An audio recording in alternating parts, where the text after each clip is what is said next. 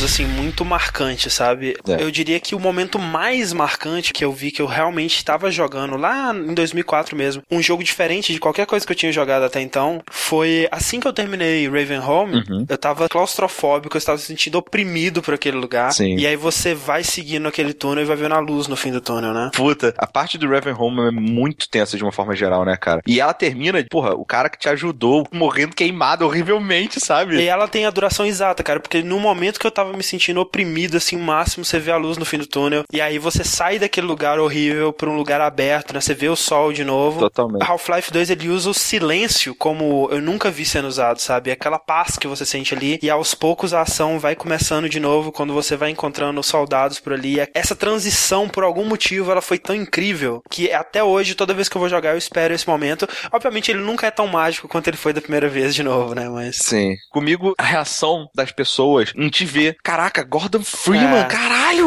Gordon fucking Freeman, sabe? Todo mundo fica impressionadaço por te ver, né? Pois é, e como a gente comentou no outro cast do primeiro Half-Life, onde o mundo reage a você, nesse ele reage muito mais, sabe? É levado ao extremo, né? Pra mim, a parte épica, que eu acho que pra muita gente é a parte que mais empolga no jogo, é quando a Gravity Gun fica azul. É verdade. E você pode simplesmente qualquer objeto do cenário. Você pode jogar na cabeça de qualquer combine, é bem legal. Você pode jogar Combine na cabeça de Combine. Exatamente. Eu sou o André Campos. Eu sou o Ricardo Dias. Eu sou a Natália Moreno. E esse é o 23º Dash Podcast no mês de Half-Life no Jogabilidade.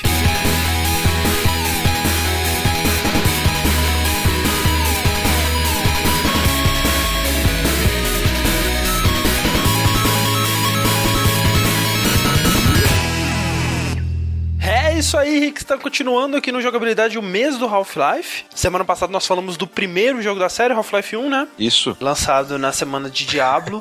Você ainda deu sorte ainda de ter alguém respondendo o seu tweet, né, cara? Pois é, não, eu tava assim, cara, ou o podcast tá muito merda, né? ou, ou então é por causa do Diablo. Então a gente torce pra que seja por causa do Diablo. Continuem mandando seus feedbacks, né? Eles são muito importantes pra gente saber se a gente tá no caminho certo, se a gente tá agradando. Com certeza. Então tá, mas antes do feedback do podcast de Half-Life, Rick, é hora do quê? É hora do Jogabilidade Destiny! É isso aí, vamos sortear o nosso participante dessa semana.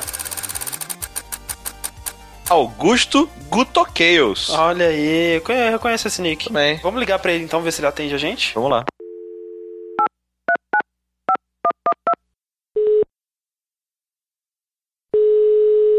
Alô? Alô, Augusto? André? Você está participando do Jogabilidade Destiny. Caraca, velho! Cara, velho! Caraca, mano, mandou um e-mail hoje. Boa, velho. Tava jogando Half-Life 2 agora. Olha aí que orgulho. Dá um pause. Então, Guto, eu quero saber de você se você está habituado já com as regras do Jogabilidade Tô sim, tô sim. Certo, mas pra não deixar ninguém boiando, o Rick, como sempre, vai nos relembrar como tudo funciona por aqui. No Jogabilidade o jogador passará por três desafios. Ele vence se no final tiver marcado pelo menos mil pontos.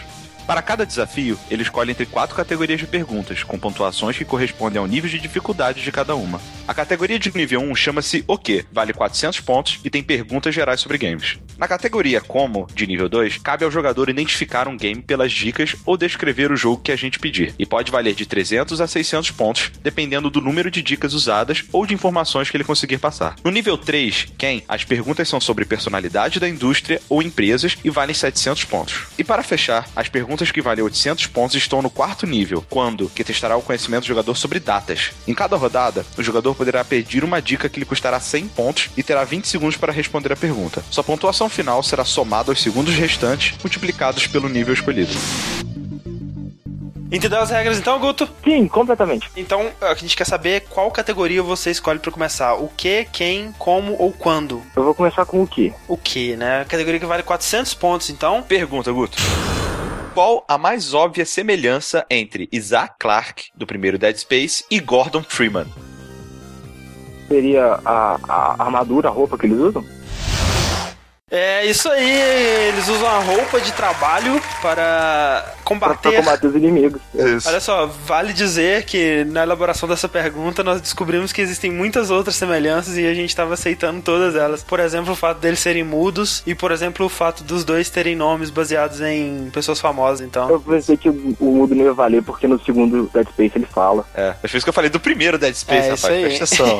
Ah, tá. Mas de qualquer forma, valeu a resposta, já marcou aí 416 pontos. Boa. Aham. Vamos lá, qual a segunda que vocês escolhem? Como, quem ou quando? Ahn, como? Como? Então, nessa categoria, eu vou te falar quatro dicas e dependendo de quantas dicas você usar pra acertar o nome do jogo, Ganha mais você ou menos pontos. ganha mais ou menos pontos, exatamente. Lembrando que as perguntas dessa semana estão inspiradas por Half-Life 2, né? Certo. Ok, então a primeira dica é a seguinte, Guto. Eu sou feito na engine Source. Se eu chutar, eu perco a questão? Não, não, você Não. pode chutar. Certo. Porra. Não é Portal. Segunda dica. Sou um mod criado por fãs que se tornou oficial. Team Fortress 2. Não é T-Fortress. Ah! Terceira. Sou uma ferramenta de criação. Ah, é o Garry's Mode. Garry's Mode, muito, Muito bom. bom. É. Três dicas, você marcou 200 pontos, olha aí. Então você precisa Certo. acertar ou quem ou quando pra levar o jogo. E você pode usar uma dica, né, em ambos. ó. É verdade. Ah, tá. Me dá, então... Quando? É o seguinte, quando vale mais pontos que quem, normalmente é uma pergunta mais difícil. Mas ok, quando? Não, vai quando? Vamos lá. Quantos anos depois de Half-Life 1 se passam os eventos de Half-Life 2? 20 anos. Muito bom, cara, parabéns. Pô, cara, excelente, excelente. Na mosca. Senti Maravilha. a confiança dele, cara, quando ele falou, quero quando? É, né? E eu falei, não, é difícil, mas ele foi. Bem. É, ué, desde o download eu fui criando essa confiança. É isso aí. Então, cara, olha só. Vamos te passar a lista aqui dos jogos que a gente tem. Você me diz se você se interessa por algum desses jogos. Ahn, eu vou pegar o, Portal. Portal? Você não tem Ah, ponto. cara, eu não sei, eu fiquei em dúvida entre Half-Life 2 e Portal, mas... Você que sabe, vai ser Portal? Tá, vai Half-Life 2 então. Half-Life 2, então. Olha aí que maravilha. No podcast de Half-Life 2, ele leva Half-Life 2. Nós nos livramos dos nossos dois Half-Life 2, Rick. Olha que maravilha. Guto, você levou o prêmio. Você é um vencedor no Jogabilidade Destiny. Parabéns pela vitória e obrigado pela participação. Ah, obrigado vocês por terem me ligado e feito ganhar esse joguinho. É isso aí, cara. Você tem alguma sugestão de pauta? Ah, Alguma- tô gostando muito do, do Dash. Acho que sugestão de pauta que eu queria mesmo é, sei lá, os jogos tipo Trine, ou, os jogos mais. Tô ligado. É. Beleza, velho. Valeu pela participação, então. Tá, valeu. Valeu, até mais. Falou, cara, abraço. É isso aí, esse foi o nosso Jogabilidade dessa semana. Rick, como faço pra poder participar? Se você quiser participar pra ganhar esses joguinhos ou simplesmente pra xingar a gente no telefone, mande seus dados de telefone ou Skype para contato@jogabilidade.de com o título Jogabilidade Destiny pra facilitar a gente. É isso aí. Então vamos lá pros e-mails relativos ao podcast sobre Half-Life 1 e suas expansões, né? Uhum. Apesar de que a gente falou muito pouco das expansões, essa foi uma crítica Comum, tá? comum entre o feedback que a gente teve. Realmente dava pra ter entrado ali nas minúcias da história, eu acho, mas não é tão interessante quanto você tá imaginando, tá ligado? O pessoal falou, ah, mas eu queria ter sabido o que que acontece e tal. Não, cara, não quer não, é bem... Você acha que quer, mas é É verdade. bem simplão assim, não tem nada de interessante que acontece. É aquele lance, é aquele filler de anime, sabe? Que tem que continuar a história, mas não pode acontecer nada de importante porque não é canônico, né? E o nosso primeiro e-mail aqui é um dos nossos ouvintes mais assíduos, né, cara? É verdade. O nosso querido Altair, também conhecido como Dinopron, ele fala. Olá, Dashers! Esse último episódio, na minha opinião, foi completo. Trouxe muitas informações dos bastidores da indústria, comentários bem-humorados, músicas legais, Fred e doses cavalares de Half-Life. Fred é um, é um, é um Uma boa elemento, é uma boa característica do podcast. Eu tava ouvindo no metrô, assim, e eu, eu não sabia que o Fred tinha gravado o jogabilidade com você. Eu achei muito estranho, tá ligado? Eu falei, cara, essa não é a minha voz, assim, tá algo errado. Eu não deve ter gravado. e ele continua. Gostaria de compartilhar minha experiência com o primeiro game da série. Quando joguei pela primeira vez, fiquei impressionado. O jogo era muito imersivo, o som das armas e dos inimigos eram maneiríssimos. Outra coisa que me chamou a atenção foi a utilização extensiva da cor laranja. Eu achava isso muito estiloso. É verdade. Infelizmente, eu não avancei muito pelo motion sickness absurdo. É, é muito engraçado, né, cara? Como muita gente teve isso, né? Pois é, eu acho muito estranho. Algo legal que eu encontrei na internet alguns dias atrás foi um artigo onde um ex-funcionário da Valve conta a história do careca que aparece no começo dos jogos da empresa. Segundo ele, a Valve queria modelos que parecessem pessoas normais, mas a agência que eles contrataram só mandavam top models. Depois de várias tentativas, a agência chamou pessoas normais que estavam na rua mesmo, talvez comendo hambúrguer ou lendo jornal na praça. Acontece que alguns dos modelos foram aprovados e participaram da sessão de fotos, mas como não eram modelos profissionais, ninguém sabe o paradeiro dessas pessoas, ou mesmo quem eram. Isso me parece bem Valve Style. Pois é, eu lembro que o primeiro logo, né, que era o cara com a válvula. É, a válvula dele é no olho, né? Isso. Eu sempre achei que ele era pra ser o Gordon, assim, meio bizarro. Eu também, mas não, acho que não, então, né? Não, é. Trocaram, né? Eu achei. é- ela é mais bizarra ainda, eu acho. Até no- nos jogos mais recentes, ele dá uma olhadinha pra trás, assim, é bizarro, cara. Sério? Sério. Cê- Não, você sonhou com isso aí. Hã? Você é maluco. É verdade. O Dino Pro que ele comenta que ele ia comprar um Xbox 360 por causa da gente, mas acabou comprando o PlayStation 3, né? Que todo mundo sabe que é um console superior ao 360. Exatamente, né? O melhor console, ele fez a escolha certa. Muito bem, cara. Não, a gente não acha isso de A verdade. gente só tá zoando vocês, tá? Ou não. Por fim, atendendo o Call to Arms do último episódio, estou mandando desenhos. Olha aí. Um deles era só um rascunho que eu fazia enquanto ouvia o cast. Era pra ser um desenho do André, mas em algum ponto algo deu terrivelmente errado e o que saiu foi basicamente um macaco cor-de-rosa em uma posição semi-herói. Ou seja, o André, né? Afinal de contas. E o outro desenho, eu acho que. Não sei se é o Gordon ou se sou eu, cara. ah, é. Não sei, que velho. tá recusando cheats, né? Acho que sou É. eu mesmo. E, eu me recusei no 2 também, que foi, cara, eu achei o jogo muito mais fácil, assim. Eu realmente acho que eu sou melhor em FPS. Você evoluiu como um jogador. E você também tem um Death Adder agora, então, né? Porra, cara, só headshot. e é isso, esse foi o e-mail do Ginoprom, muito obrigado. Isso cara. aí, valeu, senhor Altair, senhor Assassin's Creed. Rick, outro desenho que a gente recebeu aqui é do Kazuo Miyahara, né? Uhum. Ele mandou pra gente um desenho que ele disse que fazia enquanto ouvia o podcast com uma ilustração fantástica do Gordon Freeman. Sim, cara, eu gostei muito do estilo dele, velho. O filme tá, parece que tá meio puto, né? Sei lá. com a cara de vou te bater com esse pé de cabra. Faz tempo que eu não durmo. Valeu, Kazuo. Continue mandando seus desenhos, né? Uma coisa que ele comenta aqui, que existe uma teoria em que a foto do bebê no armário do Gordon Freeman seja Alex. Ah. Já que ele e Ah. Freeman eram amigos e que ele seria padrinho dela ou coisa do tipo. Vamos lá pro próximo e-mail aqui, é do Fábio, analista de TI de Belo Horizonte, Minas Gerais, olha só. Olá, André e Rick. Olá. No aniversário de 10 anos de Half-Life, ele foi vendido por apenas um dólar. Então eu resolvi experimentar o tão falado sistema de vendas de jogo online da Valve. Depois disso, não consegui mais parar e já acumulo 200 jogos nas minhas duas contas. Isso me fez concluir que Gabe Newell não é nada mais que um maldito traficante digital. Oferece a primeira dose por um preço irrisório, por vezes até de graça, pra depois aliciar seus usuários em um caminho sem volta, né, cara? A história da vida de tantos jogadores. É a realidade, cara. É. Ele continua. Finalizei o primeiro Half-Life há pouco mais de um ano e passei por todos os perrengues mencionados por vocês. A jogabilidade, pista de sabão, as escadas malditas e os saves manuais são complicados para quem começou a jogar com as facilidades dos tempos modernos. Felizmente, sou das antigas e continuei firme até o final, pois queria muito entender o porquê do jogo ser tão aclamado. Quando terminei, não vi nada demais.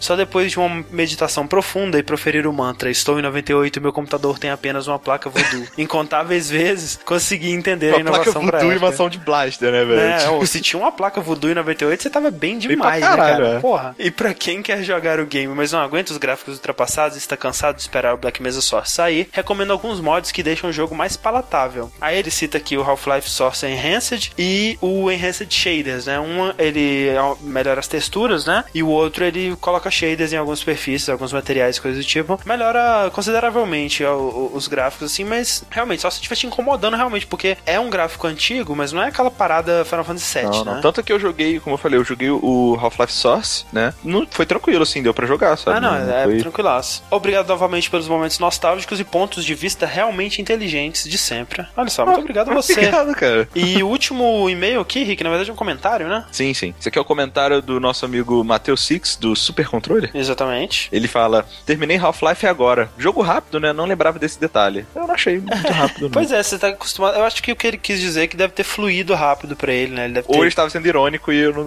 é, pra mim, ele passa no teste do tempo muito bem. Não sei se estou desacostumado a jogar FPS sem cérebros como COD, Battlefield e Modern Warfare, mas estava com saudade de um bom game no estilo. Ele combina a linearidade com uma certa exploração que deixa tudo mais bacana. Entrar nos dutos, quebrar coisas com pé de cabra. Os inimigos até assustam um pouco sim. Jogando com fones eu tomo alguns sustos. É, mais coisa de barulho, né? Eu acho. É, é aquela coisa, eles mais assustam do que dão medo, de fato. Isso, é. Outra coisa, matava direto os guardas da Black Mesa para pegar as balas. Caraca, velho. Por favor, me digam que eu não fui o único sem coração. Eu não fiz isso. velho. Você. É, cara, você é muito sem coração, que absurdo. O fato de todo mundo reagir ao Gordon é demais. Todos falam com você, pedem ajuda, falam sobre isso ou aquilo. Achei demais. Uma coisa irritante mesmo é a corrida. Ela atrapalha em muitos momentos cruciais. Acho que eu morri umas 30 vezes no episódio 4, quando tem que pular numa escada no duto de um elevador. Eu lembro disso, eu, eu também morri bastante ali. Sim. Aí ele fala: será que Half-Life 3 vai rolar? Mesmo com o nosso querido gordinho falando que não vai aparecer na E3, lembre de Portal 2 para PS3 e a surpresa da época. Quem sabe, né? Abraços. Pois é, eu acho que, por exemplo, no caso de Portal 2, a Valve ela não chegou e falou: olha, não vai ter nada sobre Portal 2 na conferência da Pois Sony. é. Eles simplesmente não falaram se ia ter. No caso de Half-Life, eles falaram: não vai ter nada de novo nessa E3. Então, assim, eu acredito que não. Realmente, só se eu- eles estiverem realmente dando aquela trollada. Mas não tem dúvida também, né, cara? Half-Life 3 é uma certeza, ele com certeza está sendo produzido. Quando que ele vai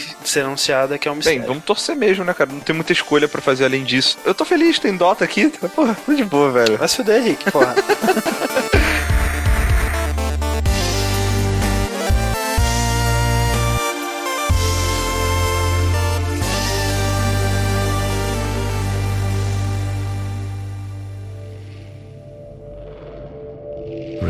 Rise and shine, Mr. Freeman.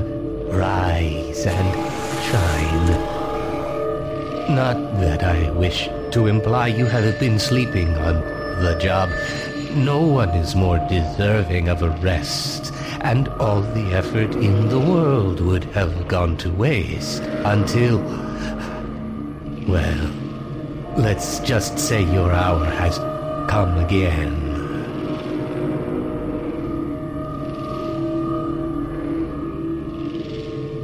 The right man in the wrong place can make all the difference in the world. So wake up, Mr. Freeman. Wake up and smell the ashes. Então, Rick e Nath, bem-vindos a 2004, quando foi lançado Half-Life 2. Tinha 14 aninhos. Olha Ele estava no terceiro colegial. Era, eu era um pimpolho das gírias. Como a gente contou no podcast passado, né, sobre o primeiro Half-Life, primeiro jogo da Valve, né, teve todo aquele lance deles refazerem o jogo no meio, né, na data que eles iam lançar o jogo, eles decidiram refazer tudo, né, e demoraram mais um ano pra lançar. E a gente vai ver, nesse podcast no próximo, parece que todo o desenvolvimento de Half-Life é meio amaldiçoado, né, cara? Pois é. No primeiro eles tiveram que refazer, no episódio, né, a ideia dos episódios falhou completamente, que era pra ser uma parada lançada com frequência e estamos esperando aí há cinco anos já pelo próximo. É, aí, tipo, nego que acha que vai ser Half-Life episódio 3, acho que tá viajando. É, né, desiste também, É. né? Acho que não. E o que aconteceu? Assim que o primeiro Half-Life foi lançado, né? Recebeu o aclame da crítica, sucesso de vendas do público, eles já começaram a trabalhar no próximo jogo deles, que seria lançado logo em seguida. Todo mundo conhece esse jogo, que foi lançado bem rapidamente, que foi o Team Fortress 2, né? Porque é. Rapidinho, assim, né, cara? Nem atrasou muito. Uma, uma, uma coisa interessante pra se falar disso também, André, é que tem até na Wikipedia os negócios assim que é o Valve Time, né? Que o pessoal fala. É. Que o tempo pra Valve anda numa velocidade totalmente diferente, né, cara? É, mas eles só lançam as coisas quando elas estão de fato prontas. né? Verdade, Sim. isso é verdade. Quando fala, ah, daqui a um mês vai lançar, você bota tipo um ano e dois meses, sabe? É, não, assim, o Gabe não anunciar, ah, vai lançar daqui a seis meses. Seis meses em tempo real ou em Valve Time? Quando o Gabe New anunciou a data de lançamento do Half-Life 2, ele falou vai ser dia 30 de setembro. É, de 2003. De 2003. Não vai ser um dia antes, não vai ser um dia depois. Depois ele deu uma entrevista falando quão envergonhado ele tava, constrangido, porque o jogo demorou mais 13 meses pra sair, cara. Só 13 meses, né? É, Mas muita coisa aconteceu também nesse período, né, velho? Verdade. O que aconteceu foi assim: eles começaram a trabalhar no Team Fortress 2, mas uma equipe já tava bolando as ideias lá do Half-Life 2, do que eles queriam fazer pra sequência e tudo mais. E seis meses depois disso, começou o desenvolvimento, né? rea- Realmente do Half-Life 2. Que o Gabe chegou e falou pra eles: olha, nesse início, pelo menos, a gente vai ter dinheiro limitado e tempo ilimitado pra vocês bolarem o conceito de uma sequência pra Half-Life que realmente fosse digna do primeiro Half-Life, né? Daquele projeto que eles tinham sido. Não bastava simplesmente evoluir o que o Half-Life 1 tinha feito. Ele queria que superassem absolutamente todos os aspectos. Isso, que ele fala é que assim, olha, a gente precisa fazer um jogo que seja o melhor jogo que a gente puder fazer, que seja o melhor jogo do mundo. E logo no, nesse início eles decidiram dois pontos muito fortes que eles precisavam focar eram nos personagens, né? E na relação entre os personagens, já que muito mais do que eles esperavam, isso tinha sido muito bem Recebido, né? recebido né? No primeiro Half-Life. Uhum. E também a interatividade do personagem com o cenário e com a inteligência artificial do jogo, né? Uma coisa acaba complementando a outra, né, cara? Porque a partir do momento em que as pessoas interagem com você, você sente a necessidade de interagir de volta com as coisas nesse mundo. Exato. Tem gente que, inclusive, eu falo isso com propriedade, porque inclusive tem uma pessoa aqui presente que faz isso. Ele se sentiu tão inserido naquele mundo que não bastava apenas chegar e ouvir todos os diálogos pra interagir com os personagens, como ele precisava responder, tipo, fazendo sim com a cabeça e etc. Eu não, assim, é estranho. Eu me percebo fazendo isso. Alguém chega, Gordon Freeman, eu dou um pulinho assim de felicidade, tá ligado? E, e é o único jogo que eu faço isso. É muito assustador. E, como o Rick disse, é meio que tudo em prol dessa imersão, né? Que foi um dos pontos mais fortes do primeiro jogo. E pra fazer isso de uma maneira melhor, eles teriam que abandonar a Gold Source, né? A, engine 70% modificada em cima da engine do primeiro Quake. E só aí já foram três anos de, de trabalho, né? Pra criar a nova engine. Eles começaram a trabalhar já em, em 99 nisso. E dois grandes focos, né, Rick? A animação facial e o lip sync dos personagens, Sim, né? cara. Eu, eu lembrar, eu tinha uma li- ligeira lembrança que a animação facial desse jogo era muito boa na época, sabe? Uhum. Mas quando eu joguei, não era na época, sabe? É até hoje. Aham. A animação facial, as expressões dos personagens é uma coisa absurda. Acho que o único jogo que eu consigo ver eh, passando, tipo, a mesma intensidade é Uncharted, sabe? A Alex, por exemplo, o professor Kleiner também, como eu mencionei no início do cast, é, ele- eles falam que sou feliz de você estar ali, não sei o quê. Uhum. Você realmente olhando pra cara dele, você tem a nítida sensação de que eles estão aliviados, que eles estão felizes, sabe? É muito absurdo. Os caras que fizeram essa animação, eles devem ter pesquisado muito, muito, Pois muito, é, muito, essa cara. foi uma das É prioridades de pesquisa do jogo. Inclusive, eles foram atrás de psicólogos que tinham Isso. feito pesquisa sobre expressões faciais. E tinha um psicólogo que catalogou mais de 60 tipos diferentes de expressão facial. Uhum. E eles colocaram todas elas no jogo pra poder fazer uso depois. É Pois muito é, legal. eles basearam a musculatura do rosto dos personagens no estudo desse psicólogo, né? Ele meio que, de uma maneira quase matemática, né? Ele descreveu que tipo de expressão, a combinação de movimento de cada músculo no rosto resultaria. E eles se basearam muito nisso. Então, assim, funcionou muito bem. E o impressionante é que, ao contrário de Uncharted, por exemplo, que realmente é melhor, né? O tipo de expressão facial em Uncharted eu acho que é mais rico, é mais bem trabalhado e tal. Só que Uncharted é um jogo de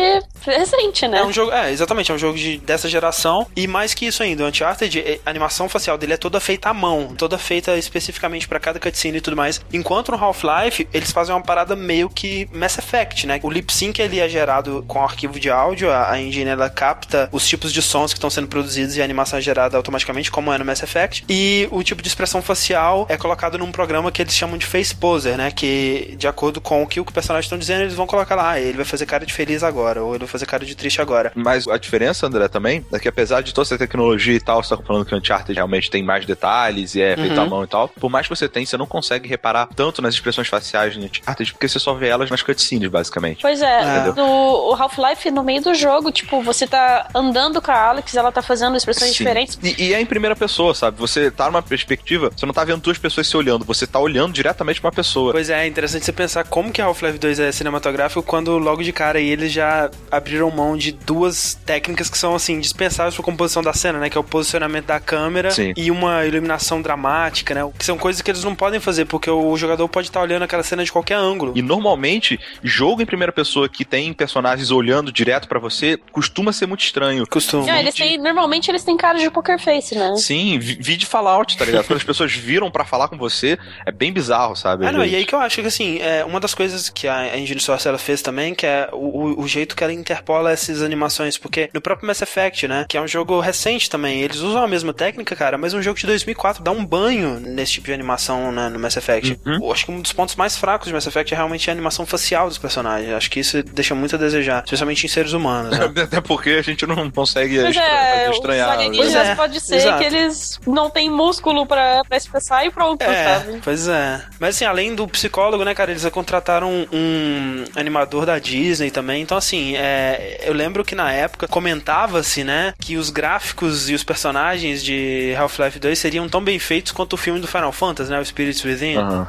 Claro que não chega tanto. A parte gráfica também foi um avanço violento, né? Porque quando eles estavam fazendo character design e, e design de monstros em geral, etc., aí eles contrataram um cara que fez as animações do rosto do Gollum Olha pra só. ele ajudar a trabalhar trabalhar com 3D Max pra melhorar as texturas, melhorar a animação. E outra coisa também, é, é uma das coisas que diferenciavam também a, a Engine Source e que nessa época, né, tava surgindo mais engines que trabalhavam com o mesmo princípio, como é o caso da engine do Doom 3, né, que saiu no mesmo ano, era uma engine baseada em shaders, né? Ela usava os mesmos princípios das animações da Pixar, por exemplo, né, que é você dar comportamentos às superfícies, né, o jeito que essa superfície vai interagir com a luz, né? Por exemplo, um vidro, ele interage com a luz de uma maneira diferente que uma madeira, Sim. que interage com a luz de maneira diferente que um metal. Então isso dá um, um realismo pros gráficos, né, cara, que era algo que a gente não tinha ainda, né? E começou lá a usar bump mapping, né, que era o jeito de você distorcer superfícies para elas também apresentarem é, rugosidades, né, e, e- fendas e coisas do tipo que Dizem que a veracidade de um objeto virtual tá nas imperfeições dele, né, cara? é verdade. Uma parada que é bem explorada até pela engine de Half-Life 2. E outra coisa que diferenciou ele bastante, né? Especialmente se for comparar com o grande rival do Half-Life na época, que era o Doom 3, Beat, please. mas era pra ser, né? Mas o Half-Life, ele é um jogo que usa muito bem a luz. Uhum. É, enquanto o Doom 3 é um jogo que só sabe trabalhar com escuridão, o Half-Life ele usa muito bem os dois, né? Especialmente a luz. Numa época que é, a maioria dos jogos já estavam indo para aquele caminho do cinza bombado, o Half-Life 2 ele era um jogo que boa parte dele se passa de dia, né? Com bastante luz, com bastante espaço, né? Ambientes muito abertos e muitas cores também, né? Outra coisa que para o meu pequeno cérebro de 2004 foi absolutamente foda foi o sistema de física Nossa. Caralho, né, velho? Logo de cara, você já é obrigado a interagir com certas coisas. O pessoal da Valve sempre teve muito cuidado com o level design. E nesse caso, mais ainda com o tutorial que introduzia todos os, os- jogadores a, a esses novos recursos, digamos assim, né, do jogo. É muito foda, cara. Pega a rata no chão! Sabe? Logo de cara, eles já fazem você pegar objetos, jogar objetos em outros lugares, empilhar objetos pra fazer é, plataformas e tal. Jogar objetos Exato. nas caras dos outros. Isso. Até aí você fala, porra, foda, né? Maneiro, não sei o que, vamos nessa. Mas aí a, a- chutam a bunda de tudo quando ele chega assim, ó, quer saber? Toma isso aqui, ó, pra você. Uma arminha chamada Gravity Ah, Gun. não, a- ele coloca a física do jogo na sua mão. Porque, por exemplo, não é o primeiro jogo a usar aquele sistema Havok, né? Inclusive a Engine Source ela, é- ela se baseia no código do Havok para fazer a física. Por exemplo, antes dele, o Hitman 2 e o Max Payne 2, que foram os primeiros jogos que eu vi que realmente usavam física desse jeito, era muito impressionante, cara. Era uma parada assim de explodir cabeça. Eu ficava, meu Deus, como é isso? Eu dava reload só pra ver a cena de novo e tentar fazer o, inimigo cair em cima de caixas e coisas do tipo. Mas eles usavam isso só pra dar realismo pra batalha, né? Inclusive no Hitman eu ficava muito puto, porque na época era o jogo com a melhor física do mundo, que quando você tinha que atirar em alguém era porque você tava fazendo merda, né, cara? você não tinha que atirar em ninguém no Hitman, né? Enquanto no Half-Life, eles falaram, olha, a física desse jogo é um brinquedo pra você brincar, cara. Vai fundo, mexe com tudo, você pode carregar objetos pequenos, né, com o poder da mente. Você não tem mão, né? É. Você não não tem vê a mão. mão dele. E com a Gravity Gun, cara, é absurdo o nível de interação que você tem, né? Imagina o quanto de dor de cabeça que eles não devem ter tido pra consertar os bugs, né? Que surgiram por causa desse tipo de coisa. Ah, né? e playtest de nego quebrando bug, impedir É. que você conseguisse passar de alguma parte porque você deu mole e quebrou um objeto que não podia. Pois é. Eles criaram a engine, né? Mas o progresso do jogo tava indo. O Gabe, como a Nath disse, ele anunciou, olha, setembro de 2003, sem falta, dia 30, tamo aí, Half-Life, né? E depois de dois adiamentos, sendo que um foi anunciado, tipo, uma semana antes do lançamento planejado, né? O Gabe chegou e falou, olha, não vai dar, não vai ser 30, a gente não sabe quando que isso vai vai acontecer, ser? né? Chega o Gabe, volta pra Valve, num belíssimo dia pra continuar seu trabalho, e o computador dele começa a dar uns paus meio bizarros, né? Ele chegou lá, formatou o computador, viu o que tava acontecendo, continuou dando problema, né? Ele mandou um e-mail pra galera perguntando se alguém mais tava com esse problema, e quando ele percebe, ele tinha um e-mail dele, um e-mail interno que tinha vazado num fórum. Aham. E aí ele pensou um pouco, refletiu sobre a situação, Algo está errado. É engraçado que ele chegou pro cara que ele mandou e falou assim: ó, você encaminhou esse e-mail pra alguém? Não, cara, eu não encaminhei, não, tá aqui. ele, ah, Hum. acho que nos fudemos. Acho que tá dando merda. Cara, ele entrou no frenesi. Não, e aí na, na hora que ele saiu gritando pelos escritórios, desliguem tudo! Meu Deus! Puxando o socorro!" cabo de internet dos computadores, tá ligado? Não, desconecta essa porra! Já era tarde demais, né, cara? O que, que tinha acontecido? Cara, tinha vazado uma parte do jogo na internet, cara. Primeiro que a engine toda vazou. Isso, o código-fonte da engine toda vazou. E acho que 50% acho que do que tava pronto até então, alguma coisa é, assim. uma do- versão jogável, né? Uma versão bem beta, assim, bem... Isso, digamos assim, funcional, entre aspas, do que já tinham lá. Quando foi que vazou isso tudo, André? Foi em outubro, foi no começo de outubro de 2003. Tanto que parece que o motivo de ter sido vazado, de ter sido colocado na internet e tudo isso, foi porque ele anunciou esse atraso, né? Pois é, é, algumas pessoas especulam que o cara que hackeou, né, um, é um alemão, né, na época ele tinha 21 anos, chamado Axel Gambi. Recentemente, há uns dois anos atrás, ele deu uma entrevista pra Game Informer falando que, cara, eu já tava infiltrado, né, nos servidores da Valve há seis meses. Eu tava Nossa. acompanhando diariamente o desenvolvimento do Half-Life 2 e era só isso que eu queria. Eu tava achando fantástico, sabe? Meu Deus, eu amo esses caras, eu acho eles geniais. Eu tô vendo esse jogo progredindo aqui, eu tô achando isso incrível. E por causa do atraso, né, ele foi e falou: Ah, você não vai soltar o jogo, não, né? Você tá tentando nos enganar, né? E aí ele vazou a versão. Isso porque ele era fã, né? Que filho da puta. É, é tipo o cara Ah, que cara. matou o John Lennon, né? Pois é, de fã pra freak é um, porra, uma linha muito tênue, né, velho? O grande problema disso tudo é que o jogo não tava nem perto de, de ser terminado Não, é. ainda. E foi bem vergonhoso, né? Porque. Pra Valve, de modo geral, né, Pra cara? Valve, porque, tipo assim, as pessoas viram que eles não estavam nem perto, né, de terminar o jogo ainda. Pô, como é que o cara teve a pachorra de falar que ia lançar mês passado, tá ligado? Se, É. porra, não, não tá nesse estágio ainda. Foi um golpe muito forte pra reputação da Valve como modo geral, sabe? Exato, a moral dos desenvolvedores da equipe foi lá pra baixo, né? E você imagina como é que o Gabe não ficou, né, O velho? Gabe devia estar tá putaço, né, cara, também. Porque assim, a gente vê É um cara ele é. rela- rela- relativamente Papai Noel. tranquilo. É, um cara tranquilão, né, e tudo mais, mas, velho, imagina o que que ele não passou nessa época, né? Pois é. Ele postou no fórum da Valve pedindo ajuda da comunidade pra encontrar o cara, né? Ele, e ele começa o e-mail assim: sabe quando você tem uma daquelas semanas, sabe? Você vê assim que ele já tá. tudo deu errado, né, velho? O engraçado é que você não imaginaria o Gabe fazendo isso, mas depois de uns meses, O cara, ele manda um e-mail pro Gabe falando Isso. que foi ele e tal. Tipo assim, o impulso do Gabe era de pegar o pé de cabra que tinha na empresa lá e sair atrás do cara, tá ligado? Só que não, ele falou, ah, vou jogar o jogo dele, né? Porra, cara, incrível você ter conseguido entrar aqui, mas por que você fez isso? Ah, ah. É. Até eu chegar ao ponto de que ele fingiu oferecer um emprego pra ele na Valve, pra é, proteger o... tipo, pegue-me se for capaz, né? O cara falsificador lá. Exatamente, o cara ia ser contratado, teoricamente, né, na, na mentira do Gabe, pra ajudar a reforçar as defesas da Valve e tal. Mas olha que maquiavélico o Gabe, Pois né, é, cara. Ele comprou a passagem pro moleque, pagou a passagem pros pais dele também irem pros Estados Unidos, e no aeroporto ele estaria com uma guarnição do FBI já pronto pra prender o cara, Olha velho. isso, cara. Não, mas tá certo, cara. Não, total, Não, total. demais. Mas aí a- o governo alemão ficou sabendo disso e falou que não, que não ia deixar um cidadão alemão ser preso em, em solo estrangeiro e eles mesmos conduziram a apreensão lá do- do- das coisas do cara e tal. Esse menino conta que foi uma parada meio tensa, assim, que ele acordou cercado por soldados armados, assim, policiais, apontando a arma pra ele, e aí ele foi, foi preso e tudo mais. Mas, tipo, foi uma prisão tranquilíssima, né? Ainda mais na Alemanha, assim. É, né? o moleque vai fazer o quê uma fucking arma apontada na sua cabeça.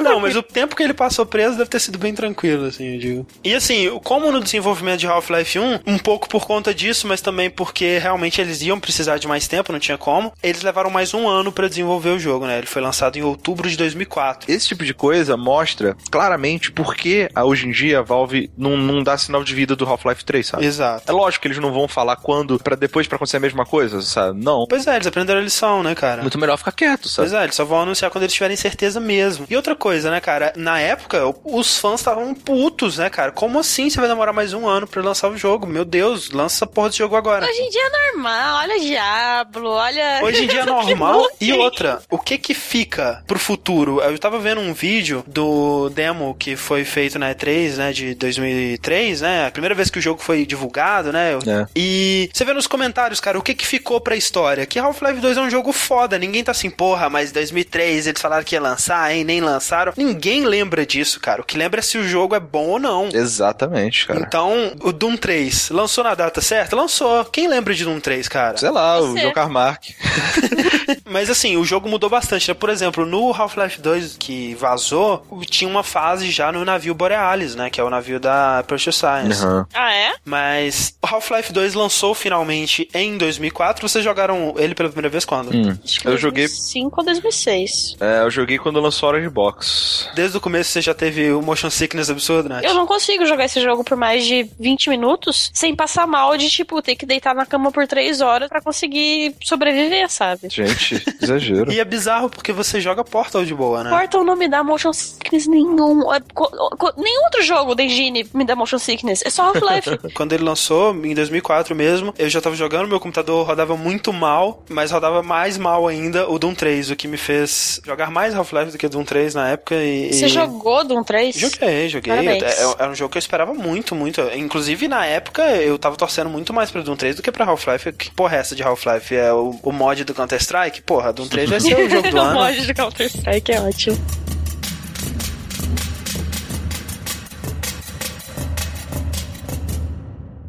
Welcome. Welcome to City 17. You have chosen or been chosen to relocate to one of our finest remaining urban centers. I thought so much of City 17 that I elected to establish my administration here in the citadel so thoughtfully provided by our benefactors. I've been proud to call City 17 my home. And so, whether you are here to stay or passing through on your way to parts unknown, welcome to City 17. It's safer here.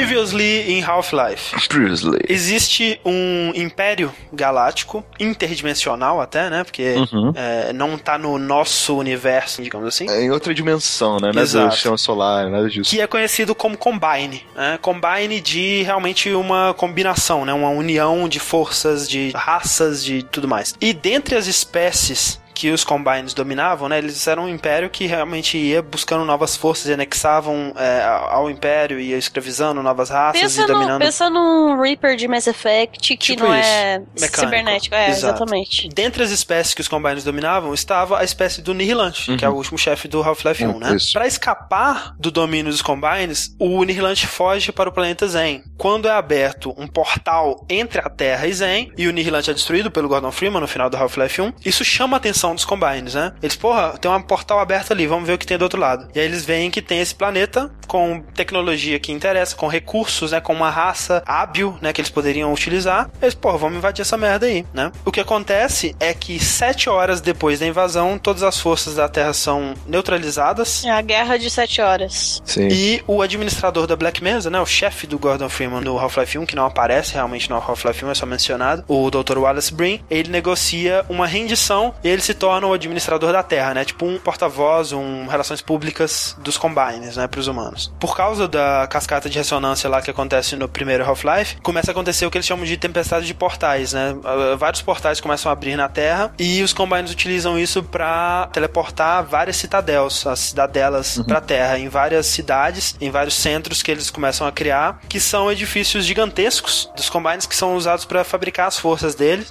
E a principal cidadela está na cidade que o Gordon Freeman começa, que é a City 17, ou Cidade 17. Isso, isso. Cara, essas citadelas, elas são meio que vivas, né? Elas se mexem, são máquinas São gigantescas. máquinas, exato. E assim, quando você começa o jogo, você recebe as boas-vindas do G-Man. Que agora é o seu patrão, Exato. quer você goste ou não, que tá te despertando e falando com você assim, olha, acorda aí, Sr. Freeman. Inclusive ele não chama ele de doutor, né? Ele chama ele de senhor. Né? Só de zoa assim. Freeman. E ele fala assim, olha, não tô querendo in- que você tivesse dormindo no trabalho, né? É até bom que você tenha dormido, porque você merece descansar e todo o esforço teria sido em vão, né? Indicando que se o Gordon tivesse por lá durante a invasão dos Combines, Talvez. ele nem teria sido capaz de fazer alguma coisa. Pois é. E o homem certo no lugar errado faz toda a diferença. Porra, essa frase é demais, né, cara? Porque é Demais, cara. exatamente isso. 20 anos depois ele vai ser colocado lá pra inspirar uma humanidade já totalmente abatida. né? Sim. Não, e, e toda essa parte, o Jim Man falando, cara, é- esse cara que faz a dublagem dele é, É o muito Mike foda. Shapiro, ele é muito bom. Ele é muito bom, velho. E ele tem uma voz bizarríssima. O jeito que ele dá fala, um medo. né? Pois é, cara. Smell the ashes. É muito É. bizarro, velho. Não, ele parece meio que um William Shatner com um agente Smith, assim, né? Pois é, cara, exatamente. William exatamente. Shatner. É, por causa das pausas estranhas que ele faz, assim. E aí, assim, City 17, cara, se o Half-Life 1 foi inspirado por Stephen King, Half-Life 2 teve muita inspiração do George Orwell, né? Do livro 1984. Não. Porque a, a City 17 é uma cidade aparentemente na Europa Oriental, assim, pelo estilo de arquitetura, né? Escrita, você vê A Eurásia. mas assim, você vê muita coisa escrita em russo, né? Naquelas letras bizarras, né? E na boa, City 17 pra mim é o melhor exemplo de ambientação que eu conheço num jogo. Sério? Até hoje? Até hoje, aquela abertura de Half-Life 2, o jeito que ele te explica o que que tá acontecendo, qual é a daquele lugar, o que as pessoas estão passando ali, qual é o clima de ter que morar naquele lugar, de não ter escolha, né? E eles te mostram isso mostrando, né? Eles não estão te falando isso. Você começa, você começa a ver as pessoas sendo guiadas por aqueles soldados de máscaras que são idênticos, né? É, as pessoas em si com macacões azuis padronizados, conformadas, né? É, por causa da invasão alienígena dos aliens de Zen, a maioria dos lugares é in- inabitável agora, né? Porque tá cheio de red crab, tá cheio daqueles bichos escrotos e tudo mais. Então eles acabam tendo que se proteger nessas cidades, né? E se eles ficam nas cidades, eles não podem se reproduzir também. Exato, né? Que a... O que é bizarro, porque se os Combines queriam uma raça pra ser escrava deles, não seria interessante fazer eles se reproduzirem também? Não, não necessariamente, porque olha só, você já vi- assistiu aquele, que- o 1984? Não. O Big Brother lá, ele não deixa as pessoas se reproduzirem. Por quê? Evitando qualquer tipo de felicidade nas pessoas, elas são muito mais fáceis de serem manipuladas. Exato. Fertilização in vitro, cara. Não, mas é justamente, é, se eles precisarem, Dá pra fazer. dá é. pra fazer isso de uma forma muito mais Mas é, fácil. pelo que eu sabe? entendi, o que, qualquer o que, coisa. o que Half-Life me passou é que simplesmente não existe criança Não, nenhuma. é, não existe criança, porque já se passaram 20 anos desde o primeiro Half-Life e ninguém se reproduziu. Não, mas não faz muito sentido, porque um dia aquelas pessoas vão morrer, sabe? Sim, e mas aí o período chegar a hora, a gente fértil. É, o, o tá ligado? próprio o Alice Breen, né, que no caso é o Big Brother, né, que ele fica aparecendo nas TVs espalhadas por toda a cidade, ele fala, né, que ele, ah, eu tenho uma carta aqui de cidadão preocupado de não sei aonde, né, ele começa a ler as cartinhas lá. Por que que vocês não, né, tiram essa porra de não poder reproduzir? Ele fala, olha, quando a gente precisar, a gente vai tirar. E é muito bom, cara, porque o Dr. Breen é um personagem foda, né, cara? O dublador dele morreu, né? Você falou. Pois é, cara, o dublador dele... Pois é, Valve. Você viu, Valve? Fica enrolando, Valve. O cara morre. Daqui a pouco o dublador do Gordon Freeman morre, aí Porra, ver o que vocês aí vão fazer. fudeu. Pois tudo. é, e aí?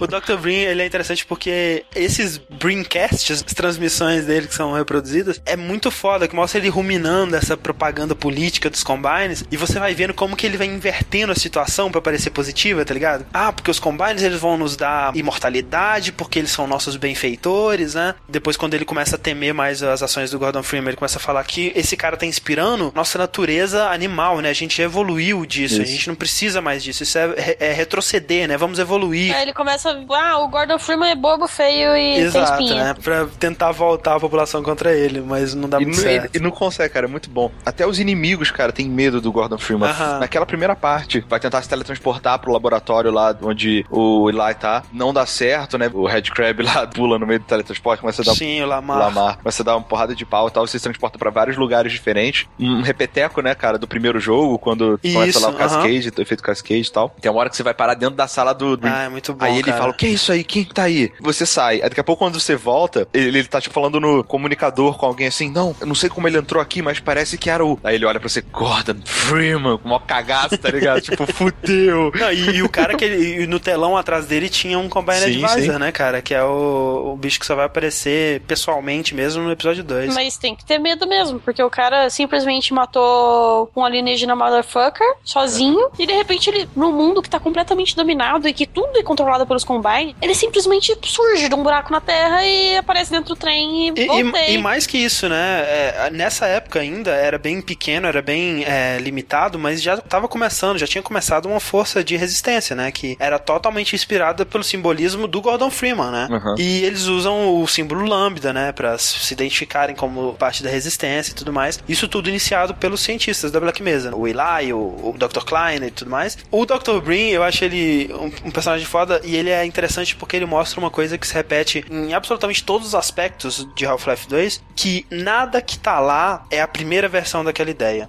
Tudo é pensado, repensado, iterado, corrigido, melhorado, removido para deixar o jogo melhor e mais coeso, né, cara? De coisas grandes, por exemplo, uma ideia inicial seria que o Dr. Brin aparecesse só o rosto dele no telão e quando você fosse ver, ele teria partes cibernéticas, né? Ele seria já um meio alien, meio robô, meio humano. Ah, não seria. Não, não, Não seria legal, né? Há coisas bem minúsculas, por exemplo, o formato do óculos dele. Sim, eles tentaram várias vezes o melhor formato possível. Assim, vários e-mails, né, discutindo por que que cada formato seria mais interessante que o outro. E no fim das contas eles colocaram ele sem óculos. Pois é. Tinha um óculos que ele ficou parecendo o Jô Soares, foi bem engraçado. E aí você vai seguindo na, na City 17, né? Tem aquelas câmeras flutuantes que ficam tirando foto sua. Se você sai um pouco do caminho, vem uma câmera e tira sua foto, né? Você se sente totalmente observado o tempo todo, Eu assim. sinto com vontade de enfiar um pé de cabra no. Também, exatamente. Quando você começa a poder Nossa, lutar contra cara. essas câmeras, é muito Dá satisfatório. muita raiva delas, é, é incrível como elas dão raiva. E por trás dos panos, você vai vendo o cidadão sendo torturado, você vai vendo que na superfície que tá parecendo tudo bem. Aham. E você vira a esquina ali que você não devia virar, você vê os combines dando porrada no canto ali, no beco, né? E se você não sair de fininho, eles vêm atrás de você. Vem atrás de você também, né? Essa abertura eu acho fantástica, eu acho uma das melhores aberturas de qualquer jogo e você passa bastante tempo sem arma nela, né? Que além da ambientação, como o Rick disse, é pra vocês poder experimentar com o sistema de física. Sim, exato. O jogo vai te guiando com elementos do jogo. Eu acho sensacional a parte que você tá nos apartamentos, que começa a ser invadidos pelos soldados, né? E aí chega uma parte que você tem uma escada, que você escolhe se você vai ou descer ou subir. Só que se você tentar descer,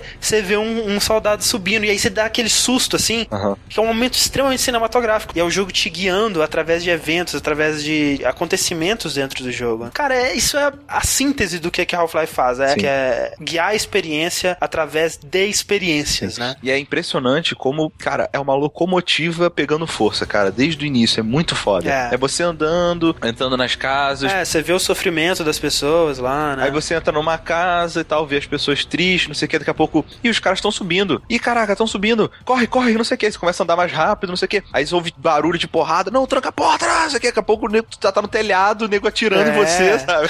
É muito começa a foda, ouvir os cara. helicópteros, os carros Pois chegando é, lá na cara. rua, é, muito foda. Escala assim sem você perceber, cara. É muito maneiro. E aí você encontra a Alex. Isso. Já chega mostrando pra que veio, né, cara?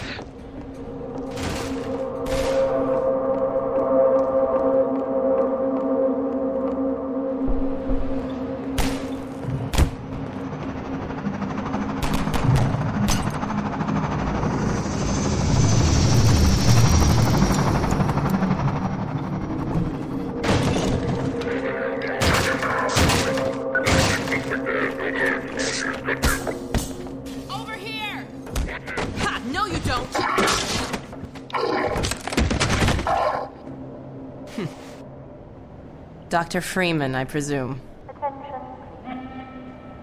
You better hurry. The Combine can be slow to wake, but once they're up, you don't want to get in their way. Porra. Aí você só ouve barulho de porrada, tu acorda, tá a Alex assim te levantando. tá É, ligado? tipo, quatro Foda. soldados mortos assim no chão. Exato.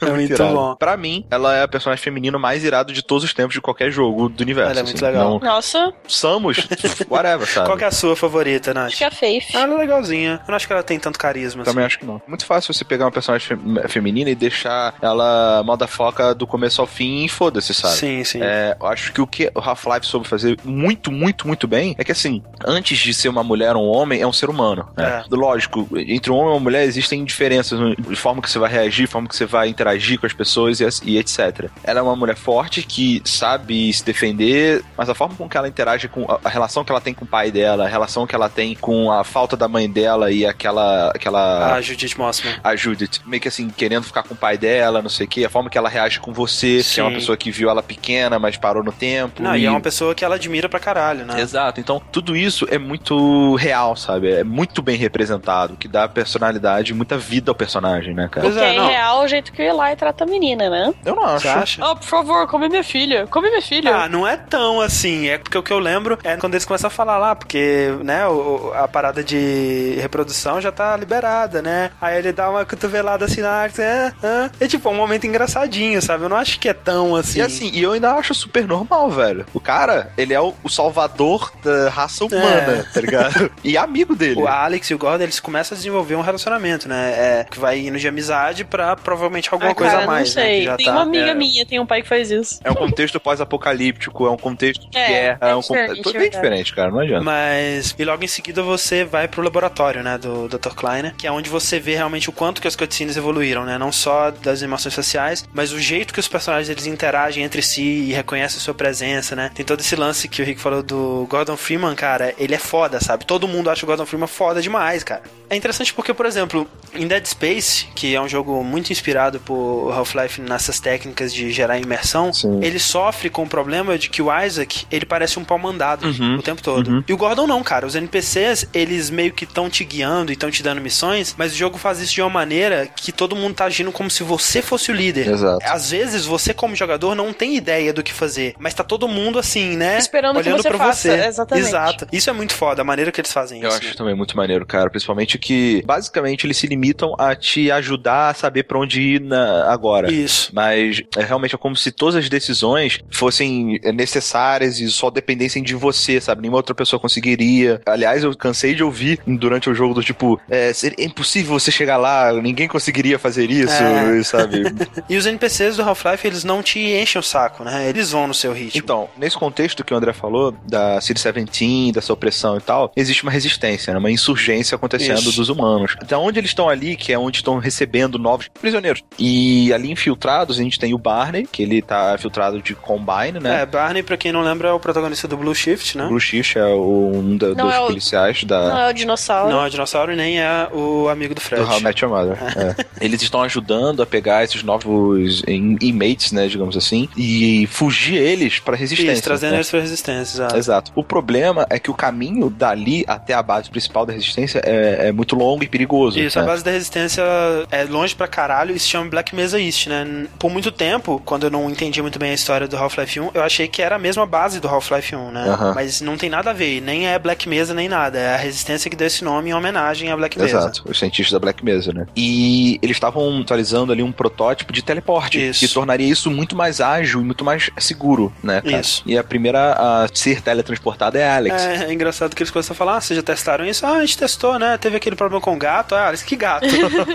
De qualquer forma, ela é teletransportada e com ela acontece tranquilo, sem muitos problemas. Dá até uma zoada no próprio Gordon, muito maneiro. E o Dr. Kleiner e fala assim: Ah, Gordon, você pode virar a manivela ali, digamos É, assim. apertar né? o botão, Apertar né? o botão pra iniciar o protótipo. Aí ele aperta. Ah, muito bem, vejo que sua graduação na MIT está sendo bem usada. Não sei o É, quê. né? Tipo, zoando com a parada do primeiro, né? Que ele também só servia pra apertar o botão. né? Exato. Quando chega a vez do Gordon ser transportado, como eu falei antes, o Red Crabzinho lá de estimação pula no meio do teleporte e dá pau no negócio, tá ligado? Ah. E, e ele não consegue ser transportado, ele tem que ir fazer o caminho a pé. É, ele, assim. ele é teletransportado pra janela atrás do prédio, assim. né? Exato. E aí você é, realmente começa a encontrar os primeiros inimigos, né? Você recebe o pé de cabra do Barney e você começa a enfrentar os primeiros soldados metropolitanos ali, né? Que são os, os policiaizinhos que você encontra no começo. Eles são combine? Eles fazem parte dos Combines, mas eles são humanos. Eles são Eles são humanos. humanos modificados pelos Combines. Pois é, eu acho o design dos inimigos, esses, esses soldados principalmente, fantástico, assim, eu acho que eles dão essa aparência, assim, você não tem muita certeza se eles são humanos ou não, né? São misteriosos, né? Eles usam aquelas roupas que parecem meio nazistas, meio soviéticos, assim, né? De máscaras de gás, né? E, cara, a pistola do soldado. A pistola do Half-Life 2 é a melhor pistola de qualquer FPS que eu conheço, assim. Não. Não a mais sei. forte, mas a melhor. Assim, como a primeira arma, né? A, a arma mais simples que você pega. Eu gosto muito da pistola do Halo. Do Halo. Ela, é- ela é muito boa, cara. Mas assim, o design dela, cara, é muito consistente com o design do soldado. Ela parece ter sido feita de um pedaço daquele soldado, cara. Ela é branquinha em cima, ela é cinza embaixo, Uhum. e aí ela tem dois pontinhos verdes, assim, que, cara, é- essa pistola é um soldado combine em forma de pistola, cara. não tem condição isso não, cara. É, é muito bem feito, é muito bem pensado. Olha o design orgasmo aqui tendo. Porra, cara, é- e o barulhinho que ela faz e os efeitos sonoros, né, cara? O barulho da shotgun carregando, Cara. das balinhas entrando, assim. Me dá enjoo. Sério, eu acho foda demais, meu Deus. Por que, Half-Life? Eu gosto tanto de você. Por que você faz isso comigo? É que tá, eu no início eu comecei a me acostumar a usar bastante pé de cabra. Apesar dele não ser tão rápido quanto no Half-Life 1, né? Que é uma máquina de matar. Ele é bem maneiro também nesse, cara. E bem Já útil. pergunta aí, então. Você que jogou o Half-Life 2 há o quê? Dois dias, Rick? É, um dia Você acha isso, que né? ele resiste ao teste do tempo? Você acha que ele funciona ainda hoje? Nossa, muito. É. Muito, muito, muito. Half-Life, porra, até que pariu, cara. Half-Life 2 resiste a Vera, sabe? Não precisa botar o mindset em lugar nenhum, cara. Joga. É verdade, concordo. Eu acho que tá um bem de leve datado, sabe? A gente tá acostumado com o modelo novo de Modern Warfare, né, cara, basicamente. Não que isso deixe Half-Life ruim, é só questão de costume mesmo. É, eu acho que questão de costume. Eu acho que assim, que nem, por exemplo, esse lance de ter health regenerável, de você carregar poucas armas e tudo mais, eu não vejo como uma evolução. Eu vejo como uma alternativa, né? É um, um outro tipo de ideia, né? Você vê que, por exemplo, o Resistance 3, eles viram que, cara, não precisa ser assim, sabe? Eles voltaram com o lance de você ter 10 mil armas enfiadas não sei onde, voltou com ter o lance de você pegar item de cura, né? A única coisa, assim, do combate de Half-Life que eu acho que evoluíram e evoluíram bem e o Half-Life ficou ultrapassado é o lance da granada, né? Que você tem que equipar a granada, acho só merda. Eu acho, eu meio que me acostumei a apertar o G pra atacar granada, usar o botão do meio do mouse e tal, sabe? Não, Ah, isso não me incomodou, não. não me incomodou. Eu- Eu usei bem menos granada, sabe, nesse jogo. Eu usei granada basicamente só naquela parte que tem, tipo, umas turretzinhos. Ah, não, o problema de você ter que equipar a granada é que você tem que tá esperando que aquele vai ser um momento de jogar granada, né? Dificilmente você vai no meio do tiroteio, sacar a granada e atirar. Por exemplo, eu usei muito mais a, a granada de launcher da da CMG. metralhadora. Sim, é, do que qualquer granada. verdade. Não é nada pra quê? Você tem um pé de cabra. É, né? O ferro de cabo explode. Mesma, mesma coisa, exato. O que eu acho, assim, do combate, o que mais me impressiona com o combate, e é uma combinação do level design, do comportamento dos inimigos, né, da velocidade do personagem, que eu acho que eles acertaram na mosca, assim, que não é nem muito rápido, nem lento, como é um Call of Duty, por exemplo. O combate, ele flui muito bem, cara. É, é muito agradável de jogar, sabe? Você tá correndo e agachando e pegando cover e se desviando, manipulando o cenário, explodindo os barris explosivos e vendo os inimigos voar. O jogo ele te dá muita opção, muita variedade. Os barulhos, sabe? Quando o inimigo morre, é o som que dá enjoo pra Nath, mas que eu acho fantástico, é aquele barulhinho dele morrendo. Faz um barulhinho da respiração dele misturado com barulho de rádio. É. Cara, não tem nada mais satisfatório do que você pegar aquela Magnum Isso. e dar um headshot no cara. Ele voa muito Não, longe, o velho. jeito que os inimigos reagem ao seu tiro, né? Mesmo quando você Sim. atira com a pistola na perna deles, né? Eles dão uma, uma Aham. tremida, assim, né? Quando você tá metralhando o inimigo, você vê que o modelo de física dele tá reagindo a cada tiro que ele tá recebendo, né? Então, isso é algo que faz muita diferença. Muita, muita mesmo. Assim, eu acho que um dos defeitos de Uncharted é isso. Eu acho que os inimigos, eles absorvem, né? Os- O que eles chamam de inimigos são uma esponja. É, vocês disseram que foi baseado na Havoc, né? A física. Sim. Na Havoc, uma das coisas que mais me irrita é Ragdoll morta. Se você atirar neles, eles tremem, mas se você andar perto deles, não acontece nada. Então... Porque Demon Souls, você anda, É. prende um monte de cadáver no seu pé e eles É ficam que nem um boneco de posto. É muito bom, cara. Bom demais, né?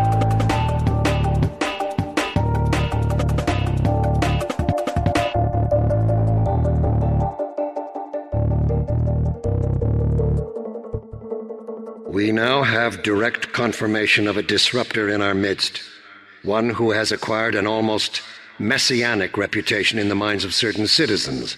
His figure is synonymous with the darkest urges of instinct, ignorance, and decay.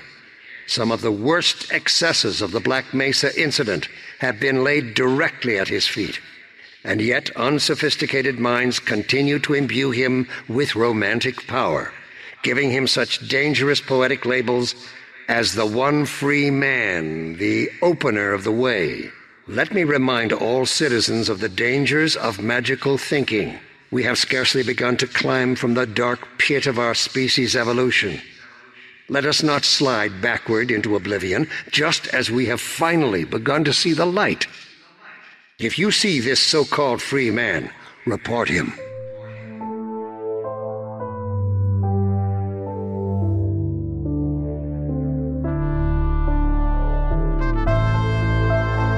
Aí, vamos para uma das minhas partes favoritas do jogo, que é a parte do airboat. Aham. Em dado momento, um caminho que você tem que fazer é dentro dos esgotos e dos canais. é um pântano e bizarro, pântanos. todo radioativo. Isso. É a né? parte que mais dá motion sickness do jogo. Basicamente, você pega, tipo, um, um pequeno hovercraft, né, cara, pra se locomover de um lugar pro outro, cara. Isso. E é muito maneiro, cara. É muito bem feito. A jogabilidade, ela não é 100% nessa parte. Eu sinto um pouco travado. Ele o- demora pra virar. É. É, e eu também acho que essa dificuldade de controlar, né? Embora nada realística, né? Eles não estão visando uma simulação, Uhum. faz parte de você sentir que você tá pilotando um veículo, né? Se fosse exatamente como controlar o Gordon, você não teria essa sensação de um veículo. Eu acho que funciona bem. Assim, se fosse a mesma coisa que Gordon Freeman, ia ficar horrível. Mas eles podiam ter feito, sei lá, eu achei que ficou mal acabada a movimentação do Hovercraft. Você acha? Eu acho, eu acho que ele é até mais ágil do que deveria ser, né? Uhum. Ele é pouco realístico, né? Que ele é um hovercraft que anda em qualquer superfície A também. tá de agilidade maravilha. dele dá pra entender